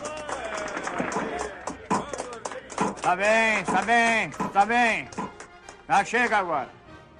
Se é isso que vocês querem, eu posso lhes ensinar as regras. Então eu peço ordem Assembleia. Vamos fazer silêncio, por favor, tá? Ah, senhor Peabody, gostaria de fazer a ata da Assembleia? Eu não, Res, por favor. Não, há outras pessoas que. E me dê um golinho, Bar pode ser? fechado. Só uma cervejinha. O bar está uma fechado. cervejinha não prejudica. Antes de Quer começarmos, fazer eu o favor gostaria de se sentar, doutor? Você tem um lápis aí? Tenho, tenho. Sentou com a minha caneta o lápis aqui. Obrigado. Ah, muito bem. Agora, vocês já sabem por que estamos aqui. Estamos aqui para eleger dois representantes. Porque a crescente população ao sul de Picketwire nos dá direito a dois. Esses dois delegados vão nos representar lá na convenção territorial para formar o Estado em Capital City. Já sabem o assunto. Os interesses pecuários querem manter esse território uma região aberta. Regulados pelas ideias arbitrárias deles, quaisquer que elas sejam. E nós, e eu falo de todos aqui nesse recinto, somos pelo Estado. Queremos ser um Estado porque ser Estado significa a proteção de nossas fazendas e nossas cercas, e significa escolas para as nossas crianças, e significa progresso para o futuro. E é do que precisamos. Silêncio, por favor. E agora vamos dar início às indicações. Eu gostaria de indicar um homem que eu acho ser o único homem de Shinbone que tem as qualificações exatas para nos liderar em nossa luta para ser Estado. Eu poderia ficar aqui falando desse sujeito o dia inteiro, mas eu sei que todos nesse recinto podem fazer o mesmo e eu acho que isso não é necessário. Então eu indico Tom Donovan. Pare de fumar esse charuto e coloque esse lápis de lado.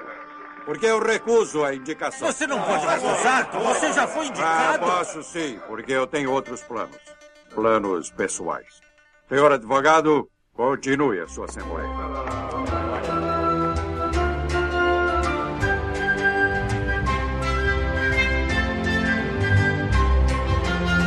Pois é, aí vem uma parte muito engraçada, uma das melhores partes do filme, que é as eleições no salão, né, gente? São muito, muito boas. Primeiro que o bar está fechado. O Tom, né, chega e fala lá pra. O bar está fechado, gente. Não dá pra se fazer uma reunião de, de eleição aqui pra definir quem vai ser o, o representante com o bar aberto, né? Todo mundo bebendo, né? Vocês Tá uma- perceberam é, nada de, de mexicano. O Pompey, que é o negro, ficou na porta, não pode entrar. Nada Sim, de entrar. mulher. E detalhe, o, não- eu não sei se é muito cedo pra falar isso, o Eric, né, que é o dono do restaurante, ele mostra orgulhoso a, a- o documento de cidadania dele, que eu posso entrar. Mas a mulher não, não, não tem documento de cidadania, né? Interessante. Não. não. É. E outra coisa também, o Pompey, você viu o jeito que ele estava sentado, melancólico. Uhum. Gente, a, a cara dele, ele tava assim, que coisa chata, não posso participar. Algo assim do gênero, o que, que, que eu tô fazendo aqui? Eu sou só um capanga. É eu tô verdade. ajudando. É- uma tristeza, aquela cena é muito triste. E logo depois tem outra coisa que acontece também, lembra? Que é, a gente vai falar mais à frente, ele entra no. Quando ele entra rapidinho, assim, pra chamar o. Ele vai atrás do. Uma outra cena que ele vai atrás do Tom. Uhum. Ele entra no salão, aí o cara do dono do salão fala: Não, você aqui. Fala, não, tudo bem, deixa. É, ou ele toma uma bronca. Ele não né? pode entrar um negro aqui, tipo. Uhum. Ele não fala isso, mas não podia entrar. Olha só. Começam os trabalhos, né? O, Tom Donifon avisa que o bar tá fechado, até o Mr. Peabody, né? O, o jornalista ele fala, mas eu quero uma, um- uma, uma cachaçinha, uma, uma cervejinha não é bebida, gente. Não, tá fechado, nada, nada, nada.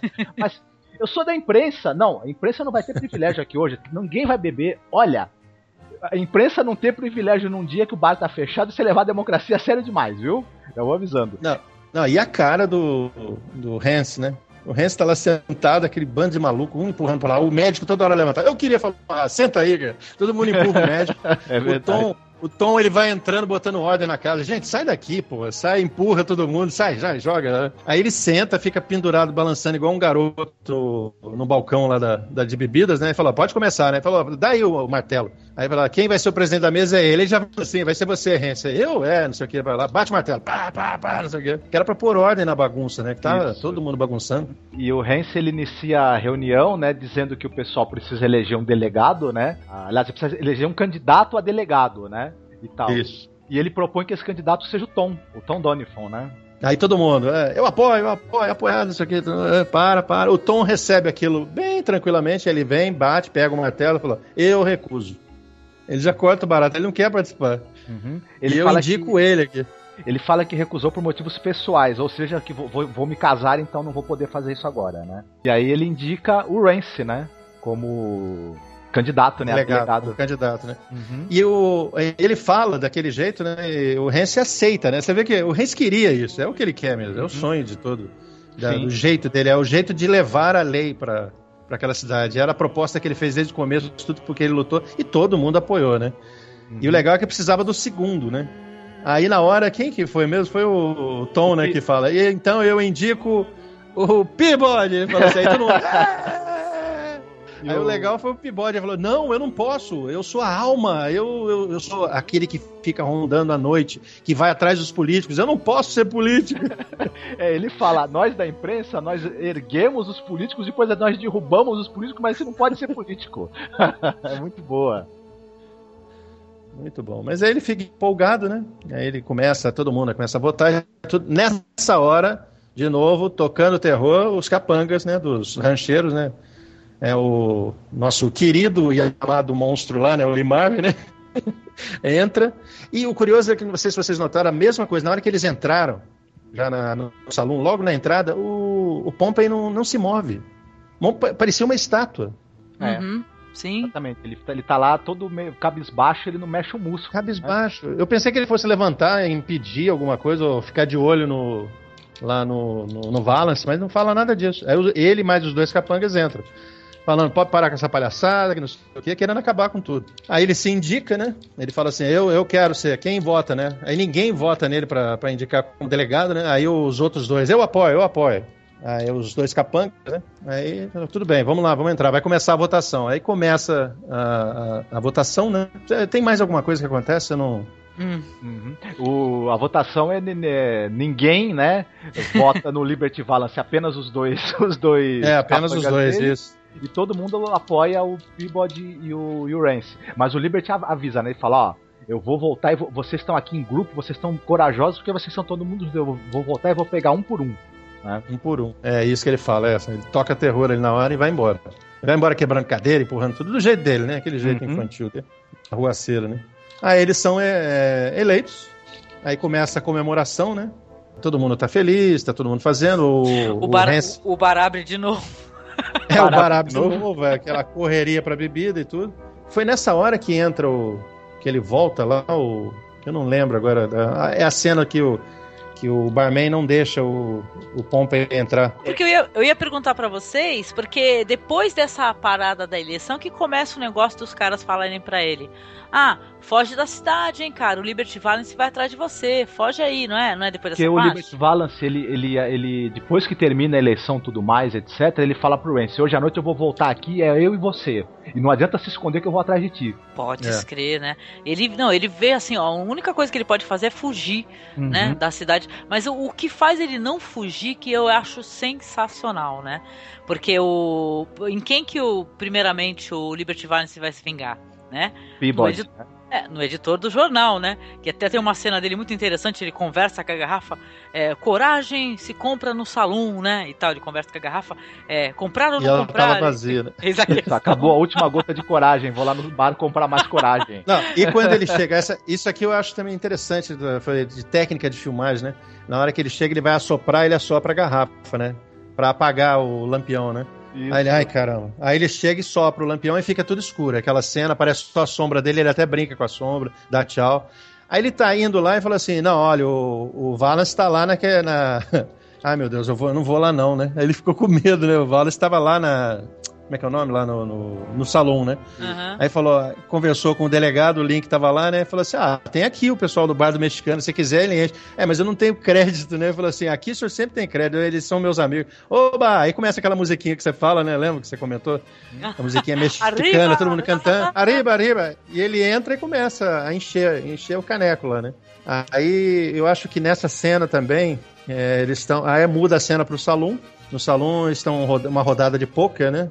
Que eles estão jogando, né? O, o, Liberty Valance mais algumas pessoas, né? E ele falando que ele ia botar, que ele ia botar ordem naquela, naquela palhaçada toda, o médico reclamando com ele. Aí ele falou: "Você vai matar mais um, um dia eu vou pegar você". Ele falou assim: "Eu vou enterrar você, né? Eu vou te ver morto". Fala assim: "O médico também é outro louco também, é, né?" É que os caras lá na hora da eleição foram contra o Liberty Valance, mas depois você já vê o Liberty Valance com os caras jogando. É. Porque tu entende porra, e fala, cara, como assim, né? Não era um inimigo, sei lá? Não, né? Não, mas não é inimigo, é assim, o cara fica. É, é estranho, parece real. Aquilo, por incrível que pareça, é desse jeito mesmo. As pessoas não ficam. Não ficam com, é, assim, com raiva, vai ser meu inimigo filial, não passo nem na frente da calçada. Não, eles, ah, vamos tomar cerveja. Ele toma cerveja, é assim, mas depois mata. Uhum. Parece até uma a moderna filmografia, aquele onde os fracos não têm vez, é muito parecido com aquele, aquele jeito deles, deles falarem. Uhum. Mas aí ele chega, uma, tem uma curiosidade que eu vi, e isso aí eu não sabia, mas na hora que ele está jogando, o Liberty Valance ele ganha a mão do poker, né? Ganha. Isso eu não sabia, eu procurei na internet eu vi lá uma curiosidade. A mão que ele jogou, hum. que era uma mão, é um Ice 4, acho que 4 oitos, né? Um Ice 8, né? Essa mão é, uma, é a mão do homem morto. Olha, caramba, Diz que uma é, referência. Eu não sei, é uma referência ao uh, Wild Bill Hickok, né? Isso, que, que morreu. É isso ah, mesmo. Gente, ele sim, estaria jogando. Ele, ele, ele, é, ele é assassinado com um tiro nas costas enquanto ele tá jogando poker. Ele, ele tá jogando na lenda, essa mão, né? ele estaria com essa mão, né? Na, nesse momento. Com essas cartas na mão, né? Enfim, tem, tem, tem várias representações daquela série lá, Deadwood, né? Adoro, E- recomendo, aliás, viu, Paulo? Não sei se tu chegou a assistir. Boa demais, hein? Será que tu já conferiu também, Deadwood? Deadwood ainda não. Eu vi Nossa. alguns episódios. É, essa daí eu acho que eu acho que tu vai adorar, sem brincadeira. HBO, né? Padrão HBO É. de entretenimento, muito bom. Com certeza. Daí depois ele sai, que ele, ele junta todas aquelas coisas e fala assim, ó, eu... Ele tá com medo, mas ele tá falando. Ele, ele falou que vai me matar. Ele falou que vai se preparar, né? Ele começou a falar um monte de coisa, tentando, né, se justificar pra todo mundo, né? Ele falou que vai se encontrar comigo. Se é, é- é legítima defesa. Ele começou a falar o Valance, né? Uhum. Aí pegou o dinheiro que ele ganhou da, da, mão, da, da mão do homem morto, né? E saiu. Aí você não sabe pra onde vai, tá lá o, o Peabody todo alegrão, né? Voltando com a caneco cheio, né? Aí você vê essa mesma cena, assim, a sombra, ele chegando, né? Ele entra, ele ac- acende, na hora que ele acende o lampião, aí você vê todo mundo, a gangue toda, né? O Valance e mais os outros dois lá, o Risadinha né? e o Lee Van Cleef. Aliás, uma cena, hein, Paulo? Que cena bonita de se ver, hein? Pois Né, é. não, ele, ele acende o, o, o lampião, né? E tudo vai, se- é, vai aparecendo eles aos poucos, né? Parece Aos- coisa do, do desenho do Scooby-Doo, né? Muito Uhum. engraçado, muito legal. É E aí que ele fala- cena. É mesmo, é, é por isso que eu falei, fixa naquela cena da sombra antes, ele saindo e quando ele volta a mesma sombra, só que agora tem mais três ali quando aparece a luz, né? E a cara E- que o Liberty Valance tá fazendo, olhando pra ele, eu vou te falar, não tem preço.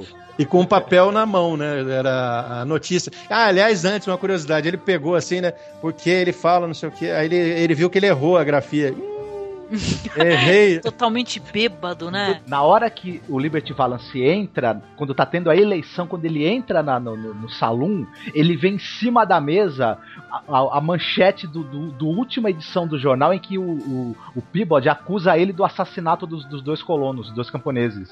né? Isso. Então ele tá muito, muito puto com o cara, né? É, não, ele pegou e resolveu peitar de vez, né? Ele falou assim, ó, vou fazer a notícia, vou entregar que esse cara tá matando as pessoas, né?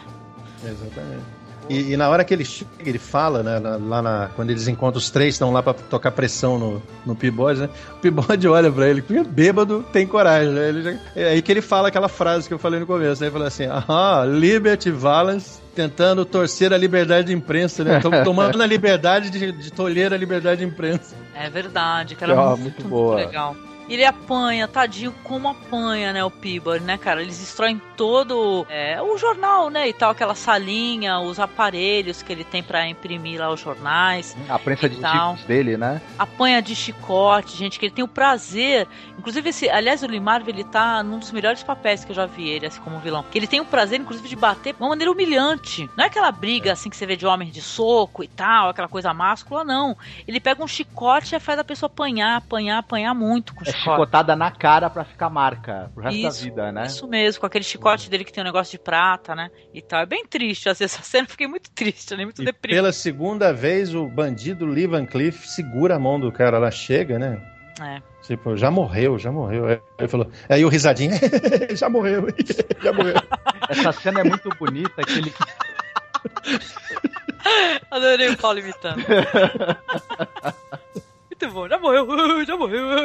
Aquele capanga é engrado pra caramba, é uma figura, né? Uma figurinha, melhor dizendo que ele é pequenininho, Olha, né? adorei esse ator aí, viu? Vamos deixar o elenco aí linkado, vai ter MDB, vocês confiram aí. Muito bom, muito É bom. bisavô do, do Coringa. Oh, com certeza. Sabe que eles, eles largam o Peabody caído no chão, o chão tá coberto com as páginas do jornal, né?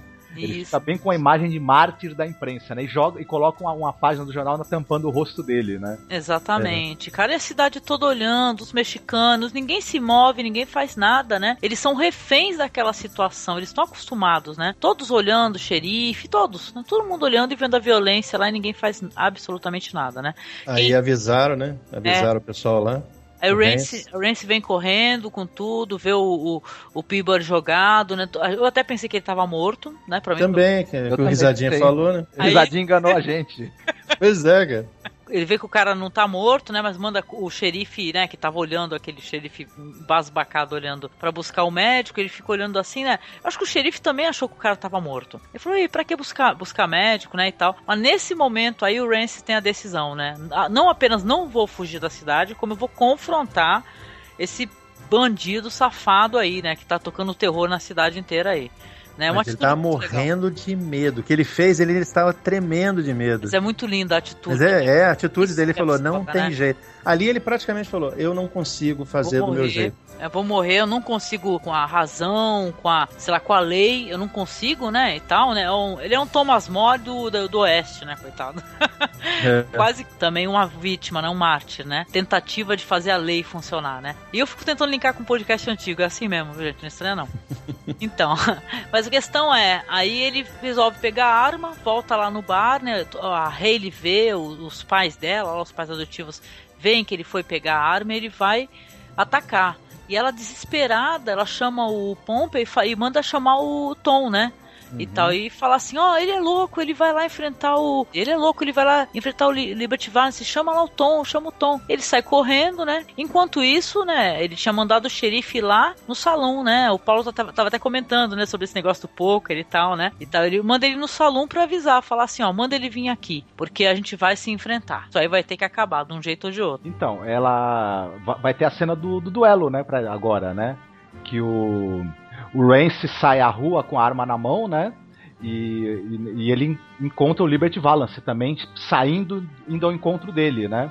E o, Não, e- o Valance tá, tá, tá, tá meio trôpego, né? Meio, meio, meio já bêbado, né? A gente mais tá bem esperto, né? Tá bem. Tá bem esperto, mas e ele ainda dá aquela, por favor, é, vem, vem pra luz aqui, sai do escuro aí.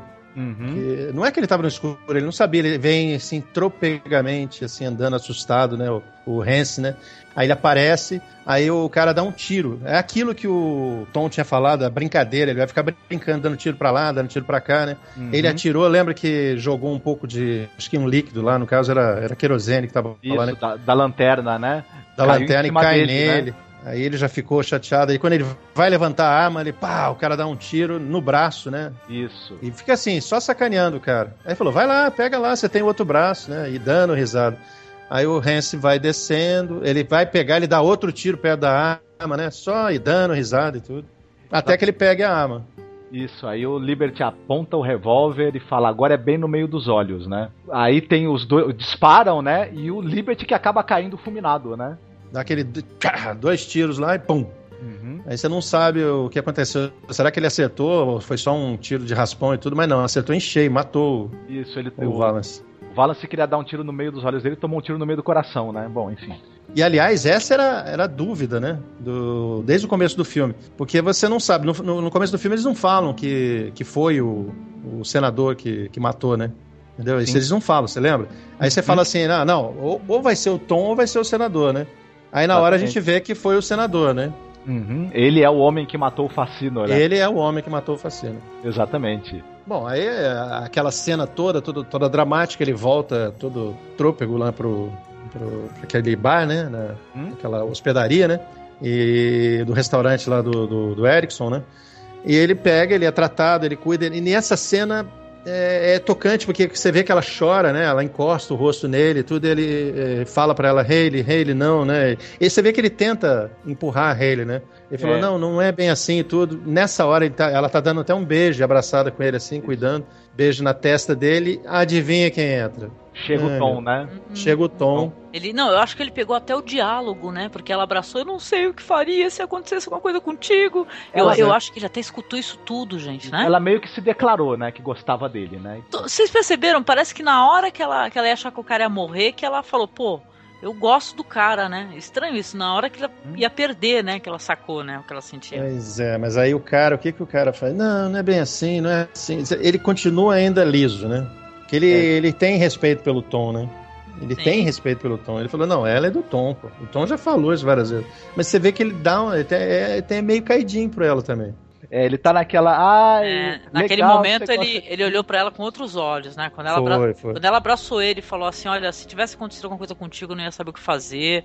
Eu não queria que você fosse embora e tal. Ele, ele, aí ele olhou pra ela. Você percebe que ele olhou e falou: Ah. né?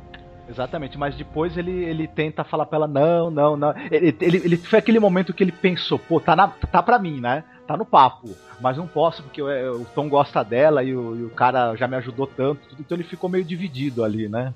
Sim. Exatamente. E aí vem a parte aí que o Tom vai se embebedar. Ah, essa hora que entra o coisa, né? No... Vou botar aquela musiquinha. Eu vou beber pra esquecer minhas tristezas. É, o, o? Tom vai pro bar se embebedar Minhas e ele.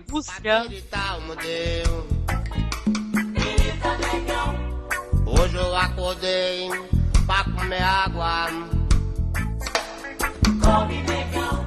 Hoje eu acordei pra mamar o meu bem. Graça. Toma, negão. Eu vou beber pra esquecer meus problemas. Oh. Bebe, negão. Pois é, essa música vai cair bem, né? Desculpa, Paulo. Mas é a cara dessa música. aí. Sabe aquela música? É, Bebe, negão. Sabe? Hoje eu vou beber pra esquecer minhas tristezas, mulher. É. Desculpa, gente. Já, já foquei. foquei. Ficou ótimo. E o, o Tom começa a beber e ele começa a ficar descontrolado, né? Também começa a ficar agressivo. E nessa que ele vai- tá lá no bar bebendo, que aparecem, os- estão lá os dois capangas do. do- os dois é, comparsas lá do Liberty Valance falando em enforcar o Hansen, né? Isso. O Rance tal. E ele pega e o, o baixinho, né? O baixinho risadinho, ele já pega e joga o cara longe, né? Joga, Joga o cara longe, através da concorda porta e tudo. tá lá no meio da rua. Concorda e tudo. Caraca, foi a fúria, né, cara? Foi a fúria, nesse momento, fúria de titã, né, cara? Além de, né, não vamos contar, né? É, ele ficou puta vida e falou: é assassinato a sangue frio. Assassinato, sai daqui. pô. Sai daqui, praga, né? E daqui, joga praga. tudo, Some, né? não aparece mais aqui. Bota os dois pra correr. Pô, numa boa, não sei vocês, gente, eu, tenho, eu tinha uma vontade que ainda existisse salão só pra eu poder ficar entrando no salão e saindo. vocês, não, cara, não é possível. O problema Eu são quase os tiros, coloquei né? uma porta dessa. Mas quem gosta de tiroteio pode ir no baile funk, que vai ser parecido. É música, é. É. música tocando e tiro.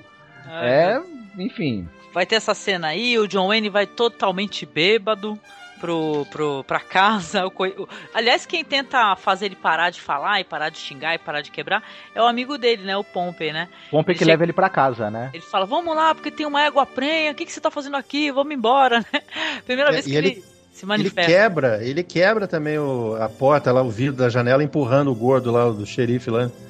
É verdade. Você lembra? Ele ficou puto com todo mundo ali. Ele tava empurrando. Ah, para, não me enche o saco. Ele ficou empurrando. Verdade, né? Mas ele vai ter uma cena triste, né? Porque ele vai chegar em casa, ele vai bêbado, tropeçando, caindo, cai da carroça.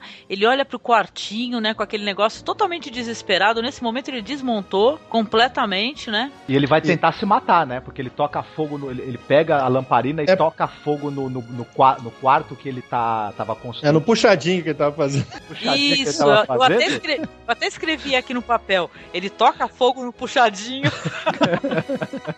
Isso é muito, muito coisa de brasileiro, né? Vou fazer um puxadinho, vou me invocar, vou tocar fogo. Então aí o, o amigo dele salva ele, que começa a pegar fogo no- em toda a casa, Ele né? senta, né? Então. Ele fica olhando a casa pegar fogo, né? Tá Ele- bêbado. ele- mas ele tá preocupado. Ele falou, solta os cavalos ainda. Ele fala pro, pro ponto aí, né? e Tudo.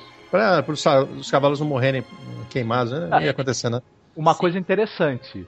E- é, esses cavalos que ele tinha ido comprar na outra cidade e que ele fala pra Hayley, pra Hayley "É, eu tô indo comprar cavalos, viu? Como quem fala, quando a gente casar, esses cavalos vão ser nossos, né? Tô tentando começar a nossa vidinha, né? E tudo. É. E tal. Exatamente. Ah, e por falar nisso, e- é, a gente entende o que, que foi aquela casa, lembra? Que eles chegam no começo, Isso, quando ela é tá mais velha. Exatamente, exatamente. É a mesma casa Isso. queimada, toda lá. Aí a gente vai descobrir que aquela casa que ela foi visitar foi essa casa aí, né? Essa casa toda destruída e tal. Por isso que ela se emociona, né? Ela olha, sente vontade de chorar, vê, a- vê os pés de cactos ao lado, né? E tal, né? Eu pensei, né, a primeira vez que eu vi o filme, falei, caramba, poxa, que pena, ela foi visitar alguém que morreu queimado, né? Inclusive, né? Que trágico. Eu pensei, pô, inclusive, será que eles estão indo no- na casa de alguém que fiquei- morreu queimado, né? E tal, o enterro é disso? Mas não, É. né? A gente vai saber, vai ser contextualizado aí quando aconteceu, né?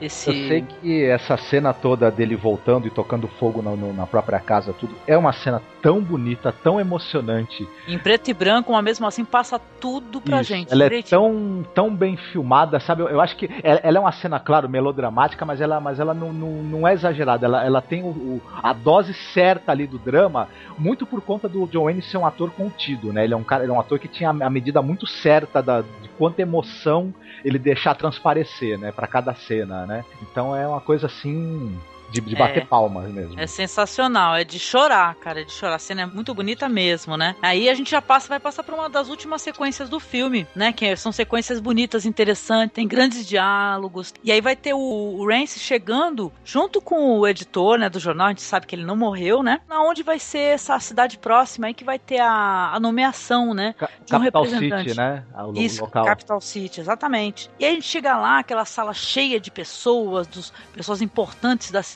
Você não vê o trabalhador rústico, né? Isso é, é bem claro assim na cena. Tem os caras lá, os comerciantes, né? Que é quem é, dirige as cidades, né? Prefeituras e, né? E comerciantes da cidade, né? A gente sabe disso, como é que funciona. O cara faz a abertura, não é verdade? E, e fala assim, a, a palavra pro fulano de tal, um cara mega importante. interessante. Não sei se vocês perceberam. é, durante todo o filme se fala que você tem o, rio ali, que eles falam várias, várias vezes desse rio, que ele separa, né? Fica Uhum. os pequenos camponeses de um lado e os grandes criadores de gado do outro lado do rio, bababã. A sala é justamente os camponeses sentados de um lado, o pessoal da cidade, né?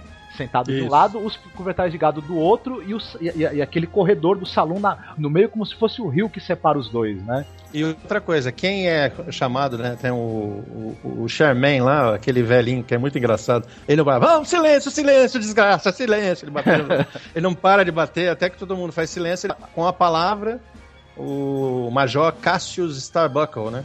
Que é, o no- que é o nosso querido John Carradine, né? Exatamente, exatamente. Ele entra com aquela voz imponente, né? Falando, ah, que não sei o que, isso aqui é o momento que poderíamos falar e falar. Mas eu tinha um discurso aqui, mas ele amassa o papel e joga no chão. Mas vamos simplificar, eu vou fazer a minha indicação. Enquanto ele continua falando, o médico que tava lá, aquela. Ele pega o papel amassado, abre, não tem nada escrito lá. Foi só jo- jogada de, de marketing, aquela coisa de politiqueiro, né, cara? Não, o cara, o cara tinha toda a retórica ali na ponta da língua, né? Isso é impressionante, né? Tava na Exato. cabeça já e ele fa- faz um discurso legal e tal, mas é um discurso pró criadores de gado, né? É, aí ele né? faz a indicação, né? Isso, mostra um cara lá, aí vem uma cena maravilhosa, gente, que numa boa. Eu, não, eu odeio comícios, entendeu? Mas se tivesse comício, a cena é capaz de eu acompanhar. Aí entra um cara. entra um cara com um cavalo, vai. vai. Imagina essa música. Aí entra um cara com um cavalo lá, sabe aqueles caras que fazem demonstrações de laço, né? ai Ah, e sobe lá no palco com o cavalo e tudo, e começa a rodar o laço e roda lá no. Lá no... roda em volta é. do candidato deles lá dos, dos... É o Buck Langhorne, que é o candidato, né? É muito, Isso, né? é muito E, e o cavalo lambendo a água do, do Charmaine lá. Aí é o, é o Doc, que é o doutor, que fala assim: bom, já que, já que já tá com a corda em volta do pescoço do ladrão de cavalos, enforque ele de uma vez. Forca ele de uma vez. Ah, é muito, muito engraçado. Aí o o, cara o, entrando a cavalo, Angélica, me lembrou É. a campanha do Ronaldo Caiado pra presidente. O Paulo vai lembrar também. Ah, vai ter, que, vai ter que colar esse link aí pro pessoal ver, cara. Com certeza vai ter que. Mas foi, é, foi uma cena hilária. Você não espera. Eu pensei assim, a primeira vez que eu vi, na segunda já não, a gente já sabe, que era o Tom, né? Fala, caraca, agora a casa caiu. Ferrou, entrou o Tom, né? E tal no, no, no, no recinto. Mas não, era um, um cara lá, pró, o candidato lá, né? E tal. Aí o cara fala, pô, o que, que é isso? Isso aqui é, um- é uma reunião séria, não é um rodeio, caramba, não sei o que lá e tal. E o nosso amigo lá, o senhor Peabody, ele vai pedir a palavra, né? Olha, numa boa, não sei vocês, é um dos melhores discursos que eu já Fantástico. escutei, assim, muito verdadeiro, muito bonito, né? Sensacional, né? Senhor presidente! Senhor presidente! A presidência reconhece o seu velho e digno amigo, o distinto membro do quarto estado, fundador, dono, redator e editor do Shimbone Star, o senhor Dutton Peabody, um cavalheiro. Obrigado, obrigado, senhor presidente, por essas palavras gentis, mas por que não lhes diz toda a verdade? Fundador, dono, editor e também sou faxineiro. Colegas representantes, assim como vocês, eu ouvi com atenção e admiração a magnífica oratória do ilustríssimo Major Cassius Starbuckle, com o estribilho dos pecuaristas, a cavalgada em cima de nós. Mas seriamente, sob o feitiço da eloquência dele, eu pude ver mais uma vez a vasta manada de búfalos e peles vermelhas coalhando nosso belo território sem qualquer lei para detê-los, a não ser a lei da sobrevivência, a lei da machadinha e do arco e flecha. E então, com a marcha para o oeste da nossa nação, vieram os pioneiros, e o caçador de búfalos, os aventureiros e os ousados. E os mais ousados foram os pecuaristas, que sitiaram o amplo espaço aberto para os seus próprios domínios. E a lei deles foi a lei das armas de aluguel. Mas agora, agora, hoje, surgiram as ferrovias e as pessoas, os honestos trabalhadores, os cidadãos, os fazendeiros, os lojistas, os construtores de cidades. Precisamos de estradas para unir essas cidades, represas para armazenar as águas de Picket Wire. E precisamos ser um Estado para proteger os direitos de cada homem e mulher, por mais humilde que seja. Como conseguimos isso? Eu digo como. Conseguimos conferindo nossos votos apoiando um homem. Um homem! E nós temos esse homem conosco aqui. Ele é um homem que veio a nós, não portando uma arma, mas em vez disso trazendo livros, livros de direito. É sim, ele é um advogado, um professor, o primeiro sopro da grande esperança.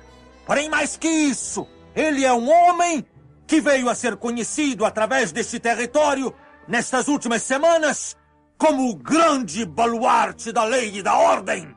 Senhoras e senhores, eu quero indicar como seu representante e meu para o Congresso em Washington o ilustríssimo Ramson Stoddard.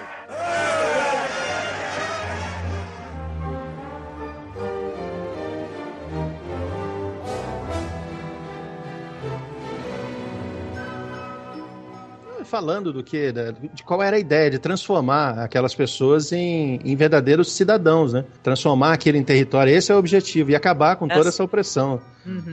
É, porque ele fala, né? no- primeiro aqui eram, eram os índios, né? Com seus arcos e flechas, os seus tacapes que dominaram a região. Aí chegaram os colonos, colonizaram a região e tudo mais. E aí, depois que começou a valer a lei, dos proprietários de, de terra e dos criadores de gado, que é a lei do assassinato, né? Do capanga, É. da bala, né? E a- mas agora com a chegada do, do- da lei estadual, com, a- com o status de, de, de regi- de Estado, e, e tendo um Estado de direito aqui, aí vai ser a lei mesmo, né? A lei da Constituição que vai valer e todo mundo vai poder ser cidadão de verdade, né? Isso. Aí- É um aí o Major muito pro- Cassius é progressista, bonito. né? É muito. Com certeza. E, e o Major Cassius, na hora, ele pede a palavra e fala assim: "Ah, mas como vocês falam uma coisa dessa? É contraditório. Se o outro aí é um assassino, ele, ele trouxe mesmo a palavra, ele trouxe a lei, ele cometeu um crime.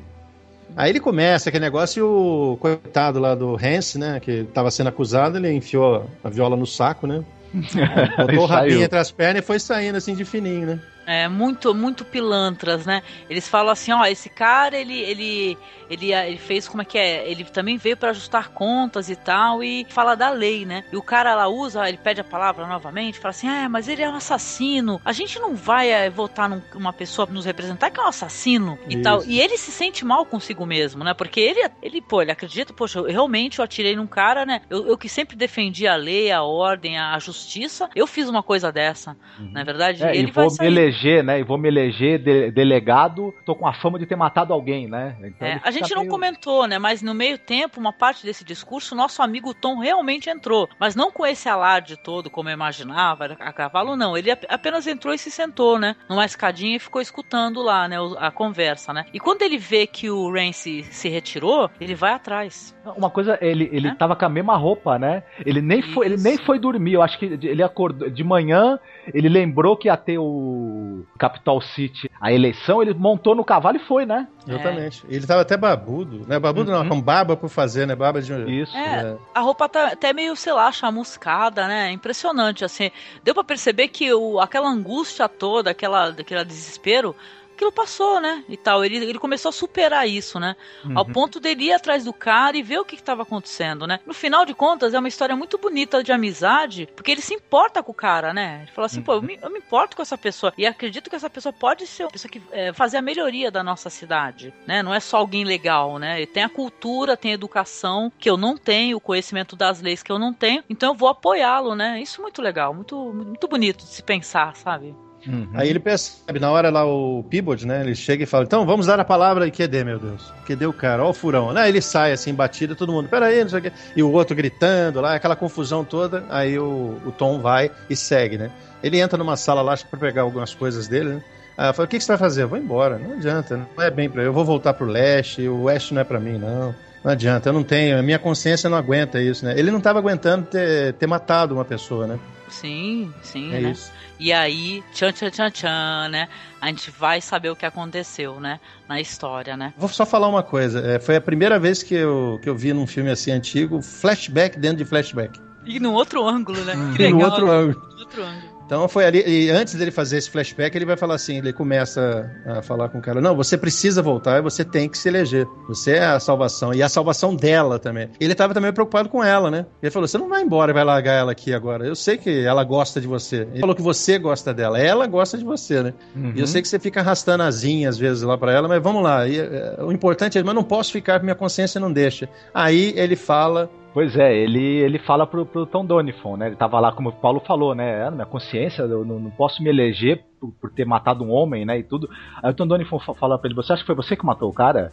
Não, não, pensa bem, lembra bem do que, que aconteceu, né? E aí a gente tem o que, o que o Paulo Elache falou, né? O, o flashback dentro do flashback. A gente volta pra mesma cena do duelo entre o Liberty Valance e o Rance Stoddard, só que num outro ângulo. A gente tá vendo pelo ângulo de quem tá na, na outra esquina, né? Do outro lado da rua. E a gente vê que tá lá o Tom Donifon assistindo ao duelo. Pompey tá ali de frente pra ele com a, com a espingarda. Quando ele percebe que o Liberty Valance vai ergue a arma e ele vai falar aquela frase, agora é no meio dos olhos, ele pede a espingarda pro, pro Pompey, o Tom Donifon, né? E tasca-lhe um tiro bem no coração do Liberty Valance, né? Na hora em que o Rance atirou, né? Então ele, o Rance ficou achando que quem deu o tiro foi ele. Na verdade, quem matou o Liberty Valance foi o Tom Donifon, né? É, se o médico tiver. É, foi o Tom Donovan. Se o médico, naquela hora que o médico olhou, é, tá morto. Empurrou ele com o pé, lembra?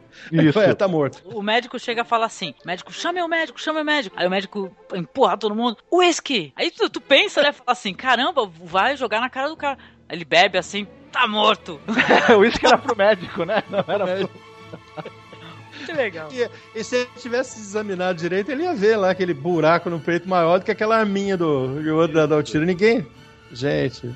Mas eu acho também que a cidade tava pouco se lixando pra quem matou o cara. O importante era que o cara morreu, porque também os, os mexicanos começaram a fazer festa, o salão É, a começou a musiquinha fazer festa. novo.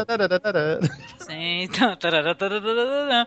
Não, e engraçado, gente, que assim, o. Aí a gente fica sabendo, ele fica chocado, ele fala, poxa, você salvou a minha vida, né? E tal, ele fica emocionado, né? Pro, pro cara que não quer todo esse Não, agradecimento. até o, o, o Tom Donifon fala pra ele, é, f- foi assassinato a sangue frio que eu fiz, mas eu não, não, não me arrependo não.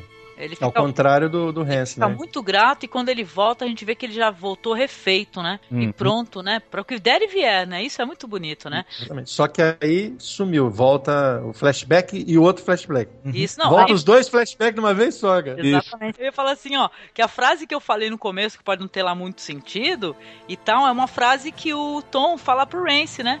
Ele chega e fala assim, olha, já, já que você ensinou a Halle, né, a ler, agora você que dê algo pra ela ler e para ela ler e escrever, né, e tal, né, que ele vá assumir, né, o seu cargo e tal, né, muito bonito isso daí. Né, a gente volta a ver novamente o Rance já um senhor, né, idoso e tal, conversando com as pessoas, as pessoas caladas e chocadas. Até então ele era o que? Ele era uma lenda, não é verdade? Ele era o homem que matou o Facínora. E as pessoas se levantam, é, e o editor do jornal vai e rasga as páginas. Ué, E- você não vai publicar? Ele pergunta, né? é, porque o senhor não vai publicar, né? O que que houve? Aí ele fala uma coisa muito interessante. Ele, Ele fala que É. no Oeste, quando o, a lenda, quando o fato vira lenda, né? Quando o fato é substituído pela lenda, a gente publica a lenda. Pois é, pois é, muito interessante isso daí, né? E tal, até faz uma certa relação com ser toda certeza pro ouvinte que já assistiu aquele A Vida de Pi, né? Que tem um certo esse negócio de você acreditar na alegoria, né? E tal, acreditar na fantasia, né? A fantasia é melhor, né? E o Uhum. quanto é importante existir isso também, né? O, o, a- o realismo total, né? E tal, né? Que, né? Que te faz mas- bem, né? Acreditar no que te faz bem também, né? Tem uma coisa importante também, que ele fala, o, o, o Mr. Scott, né, o Sr. Scott, que é o editor do jornal, ele fala assim, você fulano é não sei quantas vezes governador, não sei quantas vezes senador e futuro vice-presidente. Futuro vice-presidente, é. Ele dá a entender, se eu publicar isso daqui, acabou tua carreira também, né? Exatamente. Não, e é legal que eles gostam do cara. O cara é um senador, meu, que o cara tem um. Fala de todos os mandatos, né? Ele chega a falar assim: ó, o senhor foi é, é, prefeito não sei quantas vezes, foi deputado tantas vezes, se reelegeu não sei quantas vezes como senador. Ele é um político honesto e tal, e a cidade deles também tá nessas condições, porque políticos como ele e tal, eles se preocupam, né? Ele termina, despede do pessoal e, bo- bom, vamos embora, que o trem tá tocando lá o apito, né? Ele resolve não ficar pro enterro, né? Na verdade. Ele É, embora exatamente. naquela hora. Aí ele vai chamar, vai despedir de todo mundo, ele deixa um dinheiro com, com Pompey, né? Isso, pra comprar a costeleta de porco, né? Que ele fala. Na dublagem, ele, ele fala assim: é para a sua sobrevivência, né? E tal. E, na- e no legendado é para comprar costela de porco. É. Você Pois sabe é. que o, o filme dublado é, é terrível não só porque os atores, normalmente os dubladores, não conseguem reproduzir o, a- o tom certo que o ator deu né, na, na- na- sua interpretação, mas também porque o texto é mudado assim, de uma forma, né? Mas a dublagem clássica eu tava escutando e foi, foi, foi uma dublagem muito bem feita, viu? Eu fiz questão de escutar a dublagem clássica porque é a que passou na TCM. Né? Antes dessa fase que a TCM sofreu, de ficar, é, sabe, redublando tudo. Já pegou isso, Paulo? Que horror? Peguei, horrível. Nossa, Meu. eu vi o James Stewart com uma voz de, de, De um moleque. bananinha. É, de moleque. moleque falando gíria, às vezes tem umas dublagens, meu, que é de bater a cabeça na parede, sério eu mesmo. tô acostumado com aquele com aquela voz dele que é sempre o mesmo dublador dele, né? Foi durante muito tempo, né? Uhum. É, é, ser- é difícil engolir outra outra dublagem, né? Aquela cena lá é importante, né? Na hora que ele tá saindo e despediu do pessoal, lembra que, que tinha em cima do caixão? Olha, dá um sentido muito diferente, né? Tinha as flores de cactos, né, que ela levou, Isso. né? Pra ele, sim. que a Hatch levou. Mas tem uma coisa, essa questão dela ter colocado a flor de cactus é, no caixão ali e tudo. Vocês lembram a última vez que ele fala com ela? Ela, ela é meio seca com, com o Tom Donifon, né? É. Ela, ela, então acho que ela, ela guarda desde aquela época que ela, ela não deve nunca mais ter falado com ele. Um, um- um sentimento assim de, de culpa, talvez, né? De, de não, de, não, de não ter conversado com ele, de não ter dado mais atenção pra ele. Ou talvez ela nem soubesse também da verdade, né? Ela também Não. sabendo naquele momento também, né? Não, não, não. Eu pe- ela- peguei outra coisa. Eh, Lembra que no- mais tarde no trem, logo em seguida tá indo embora, acontece aquela fala, ela fala, ela dá uma arrepiada nas costas, junto com ele, Uhum. quando o cara fala aquilo lá, né? Isso. Então ela já sabia, acho que ela sabia, ele contou pra ela. Por Mas isso ele- que ela tava assim. Hum. Você Não, entendeu? eu, Pegou? Eu, não, eu achei, olha só, que interessante, cada um teve uma visão. Eu achei que ela não sabia. Ou então, de repente, ela sabia, né? Meu, ficou em aberto. Sensacional, Não, então. Ou então, quando, ela, é, quando eles contando a história novamente, ela relembrando a história, ela, ela relembrou o quanto esse cara foi importante pra ela, né? In- mesmo que indiretamente, né? Também. Ela É. achou que ela não, não- nunca. Talvez ela tenha pensado, pô, eu nunca consegui agradecer ao cara o que ele merecia, né? Mas então, é, é isso que eu falei logo no começo da- desse contraste. É, quando os dois entram na, cidade de trem, eles são bem tratados e tudo, eles, são, eles estão em alto nível. John, é, James Stewart, ele está em, é, com toda a pompa e circunstância, né? todo mundo tratando bem, hein? rapapé aquilo lá. Aí, e quando ele chega, ele vai para um enterro, é, para um indigente, né? Uma pessoa desconhecida. Porque é isso que o Tom se tornou depois. Ele não se tornou famoso. Ele foi caindo, ter caindo cada vez mais ao ponto que ninguém mais lembra dele. Era só mais um da cidade lá, mais um habitante da cidade. Isso, Isso. viu, viu, um, Paulo? um velho decrépito, né? É um velho decrépito. Até tem uma hora que ele fala no início do filme pra colocarem as armas né, dele também no caixão. Aí o cara fala: faz muitos anos que ele não- usava mais armas. Ele deixou de ser aquele cara durão também que ele era, né? Ele ficou mesmo Isso. alguém recluso mesmo no canto dele e tal. Não, porque já era o mundo do, do Hans, né? Era um mundo Isso. com leis, um mundo sem cowboys, né? Durões. O, o Tom Donifon não tinha mais lugar nesse mundo, né? Não tinha mais lugar. Então ele foi apagando. Enquanto uma vela acendia, ele foi apagando. Por isso que a entrada dele, é, quando eles chegam, eles encontram o Tom Donovan num caixão. Ah, quando ele, na outra cena, ele é que cai no chão, ele é maltratado na, na carruagem, e ele chega como se fosse um morto. Isso. E o, quem, quem leva ele é o Tom Donovan. O, a- o final, todo esse filme foi uma inversão de valores. Um foi apagando e o outro foi, foi- acendendo. Nova América que foi surgindo, né? E uma outra que foi deix- sendo deixada pra trás, né? A- Aí que vem o que eu queria comentar. Foi, eh, foi em cima de uma mentira, né? Sim, em Essa cima de foi uma a mentira. grande angústia dos dois lá. Uhum. É, não, e ele viveu, dá pra perceber que se chegaram no final e tal, que vai aquele cara lá, né, falar, olha, uma cuspideira novinha pro senhor, tudo cheio de, de salamalecos, né, pro cara, e ele fala assim, é, última palavra que é falada no filme e fecha com uma, uma maneira tensa, interessante, ele fala assim, é, muito obrigado, parabéns, depois eu vou mandar uma carta de elogio pra, Estação pra Central. Estação Central, aí o cara responde assim, ah, qualquer coisa pro homem que matou o Facínora. Isso. Vamos dizer assim, que é a história mentirosa, né? Que não foi ele que matou, gerou, meu, benefício pra todos, né? Uhum. Uma mentira que no final foi uma mentira inocente, né? Porque gerou muito mais benefício do que perda, né?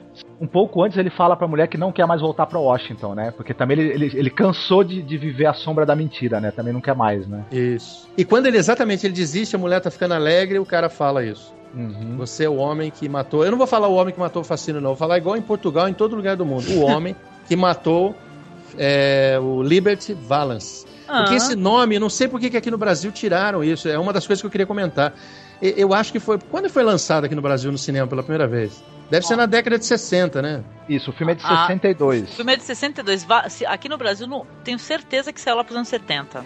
Ah, Por então aí. é por isso. É a época da repressão, então eles não iam deixar nunca. Porque esse nome, o John Ford colocou, Liberty Valance. Qual que é o nome? Liberty é liberdade. Isso, o cara que é tinha o nome de valentia, né? liberdade era o que era, era associado à valentia. Tanto é que até, não sei, tem um cara que falou que em Vitória, quando passou esse filme no cinema, né? Eles colocaram o, o homem que matou os facínoras. Porque Ah. eles achavam que um facínora só era pouco, eles tinham que mostrar que tinha mais. Não, aí aí você aí você procura no YouTube, né? Aí começa a vir as pesquisas, né? Você procura no YouTube, o homem que matou o Facino, ele tem lá cena de rock santeiro, igualzinha do homem que matou o Facínora.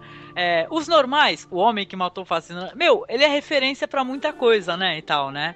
Você lembra, por exemplo, como uma pessoa fica famosa porque você, ali no caso do Velho Oeste, porque você matou alguém. Esse é o homem que matou Buffalo Bill. Esse é o homem que matou. É, como é que é? Billy the Kid, lembra? E que matou, matou uh, Buffalo, é, é, Billy the Kid, né? Exatamente, que é o Então- Brad Pitt. Muito bom esse filme. Exatamente, o nome era muito importante. Ah, esse é o homem que matou o Facino. Grande coisa, tem vários Facino. Facino sempre tem. Mas isso eles tiraram isso. Acho que é só no Brasil, gente. Eu procurei aqui, fiz questão de procurar em todos os lugares onde o filme foi lançado. Tudo tem um nome igual.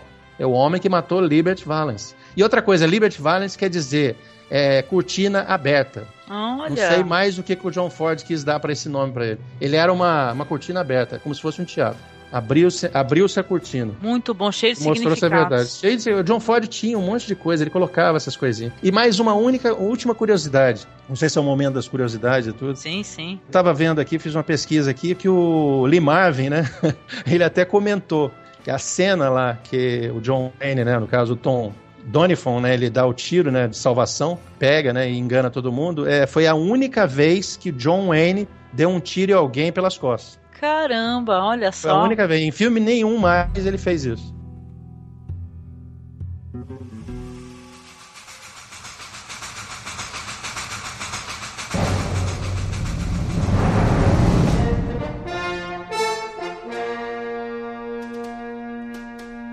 Vamos lá então para as nossas considerações finais, né? Eu gostaria, eu sou sempre a última, né, e tal, mas eu gostaria de, hoje de começar as considerações, né? Eu, eu quero começar agradecendo, inclusive, pro Marcos, pro Paulo, para todos os envolvidos aqui, porque além de ser um bom filme, esse O Homem que Matou o Facínora, eu gosto do título, sabe, Paulo? Eu acho interessante. Facínora é uma palavra que caiu no desuso, né?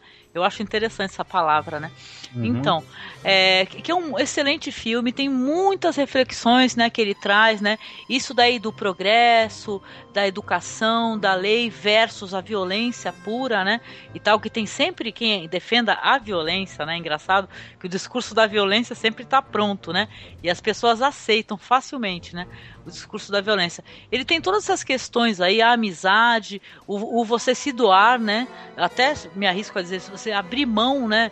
De uma coisa que você gosta, gosta muito pelo bem de todos, não é? Porque o homem que matou o Facínora é, foi ele que teve a fama, ele que cresceu, ele que se tornou o homem mais famoso, um senador importante, né? Alguém abriu a mão de, de coisas, né, para isso, né? De coisas muito importantes, né? Então acho muito legal a reflexão que o filme traz. É um filme belíssimo, indo além do, do filosófico e tal, né? É um filme belíssimo, com bons diálogos, de um grande diretor. Como eu falei no começo, o elenco sensacional, entendeu? Tem o grande Lee Marvin aí. Eu acho imperdível. Se eu tivesse que dar uma nota para esse filme aí, eu dava 10. Tranquilaço mesmo, viu? Muito bom. Você, Paulo, e suas considerações aí? Deixa um recado pro ouvinte aí, querido. Olha, eu- o filme. é- Vou falar pra você, eu assisti há muito tempo atrás, eu acho que eu era criança, eu não percebi essas, essas nuances, né? E agora foi, foi um presente que você me deu, Angélica. Eu cheguei e falei, ah, vou ver um filme de cowboy, ai, que chato, né? Aí eu falei assim, né, não, mas é John Ford, eu vou lá, eu vou assistir. E eu gostei, nossa, gostei muito. Gostei de relembrar isso daí. Gostei de. Não foi, não foi relembrança, né? Foi assistir pela primeira vez com os olhos de, de uma pessoa que, que, que percebe coisas que não, não tinha, tinha se deixado passar, né? Então é um filme muito bom, vale a pena, sério. é, eu concordo com a Angélica, é nota 10. É um filme de primeira linha. Uhum. Ai, que E, bom, e né? filosófico, hein? Filosófico. esse- esses É. lances aí que, que ele passa, né? Discussões filosóficas em volta dele. Eu tinha um preconceito muito grande com o faroeste. Filmes desse gênero, entendeu? Só que aí eu precisei assistir um pouco e largar a mão de ser boba pra eu entender que o, o, o faroeste é o background da história, né? Que nem a gente falou. Ali tem outras coisas envolvidas. Não é clichêsaço, estereótipo. E nem quando o filme tem um pouco de estereótipo, né? Que nem esse, né, Paulo? Então é Exatamente. tremenda, sabe, imersão que esse filme traz, né? Marcos, suas impressões aí, querido. As minhas impressões, olha, é, esse filme. é, hum, eu lembro quando eu assisti o Tropa de Elite 2, que você tem essa coisa de você ter o sujeito, né?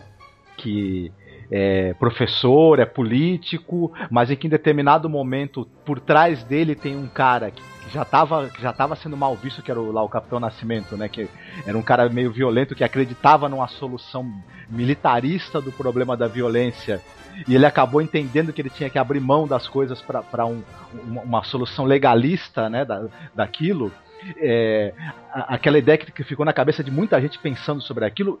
Esse tema foi tratado maravilhosamente bem há, sei lá, sete, é, 60 anos atrás, 70 anos atrás, nesse filme O Homem que Matou o Facínora, né? Tal, é, é um filme político, né? Um filme sobre, sobre essa questão do, do, do, do valor das leis, o, valor, o que que realmente é, faz a, demo- a democracia, a cidadania funcionarem ou não, é, a relação que tem, que tem essa coisa da lei com a força, com a violência e o custo do progresso, né? E ao mesmo tempo que você saber que esse mundo é, onde, tem, onde você tem leis, onde você tem o Estado do Direito, onde você tem toda essa questão da democracia, que também ele, eh, você teve um passado onde pessoas que eram desse mundo antigo, desse mundo de, de, de, de violência, de falta de. Elas também, elas também se sacrificaram para construir né, o, o, a, o mundo de hoje, ou, ou no caso né, desse filme América atual, né? É, é, é, esse filme ele trata dessa relação do presente com o passado, né? De uma maneira assim muito rica, muito bonita, uhum. além de ter um dos roteiros mais perfeitos que eu já vi no cinema até hoje. Eu, uhum. eu, o roteiro desse filme é algo que me deixa de queixo caído. E, enfim, John Wayne é meu herói. Enfim, é o meu é. De todos, de todos, cara, de todos mesmo.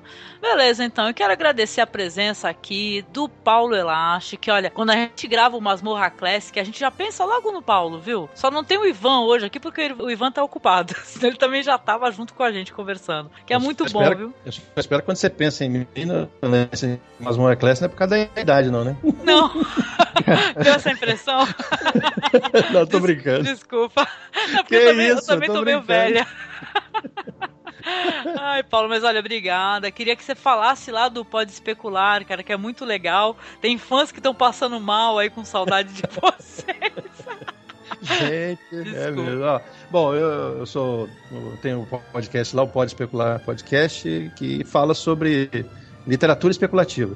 E como sempre falo, né, ele é um podcast bem específico, é de nicho. Uhum. Então, é, se você quiser falar sobre cinema de ficção científica, procura o Masmorra Cast. Entendeu? É, o Cine Masmorra não, não, é comigo, não. Então, é, você procure porque eles vão falar de bons filmes. Uhum. É, comigo é só livros, entendeu? De ficção científica, fantasia e terror. E temos também contos, né? Que é, nós lemos lá. Sim. Contos de ficção.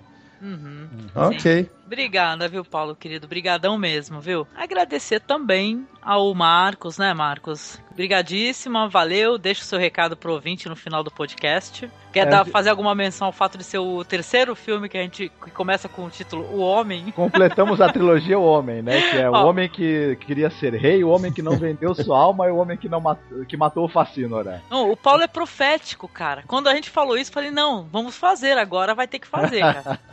é, foi um grande prazer estar aqui com você de novo, viu, Paulo? Oh, Espero que a gente prazer é meu. se encontre ainda muitas vezes para conversar sobre outras coisas, sobre outros filmes também uhum. e tal. Com certeza. É. Acessem o cinemasmorra.com.br, muitas novidades, podcasts, críticas de é, comentários sobre filmes, é, projeto Mestres do Horror, o projeto Stephen King, né?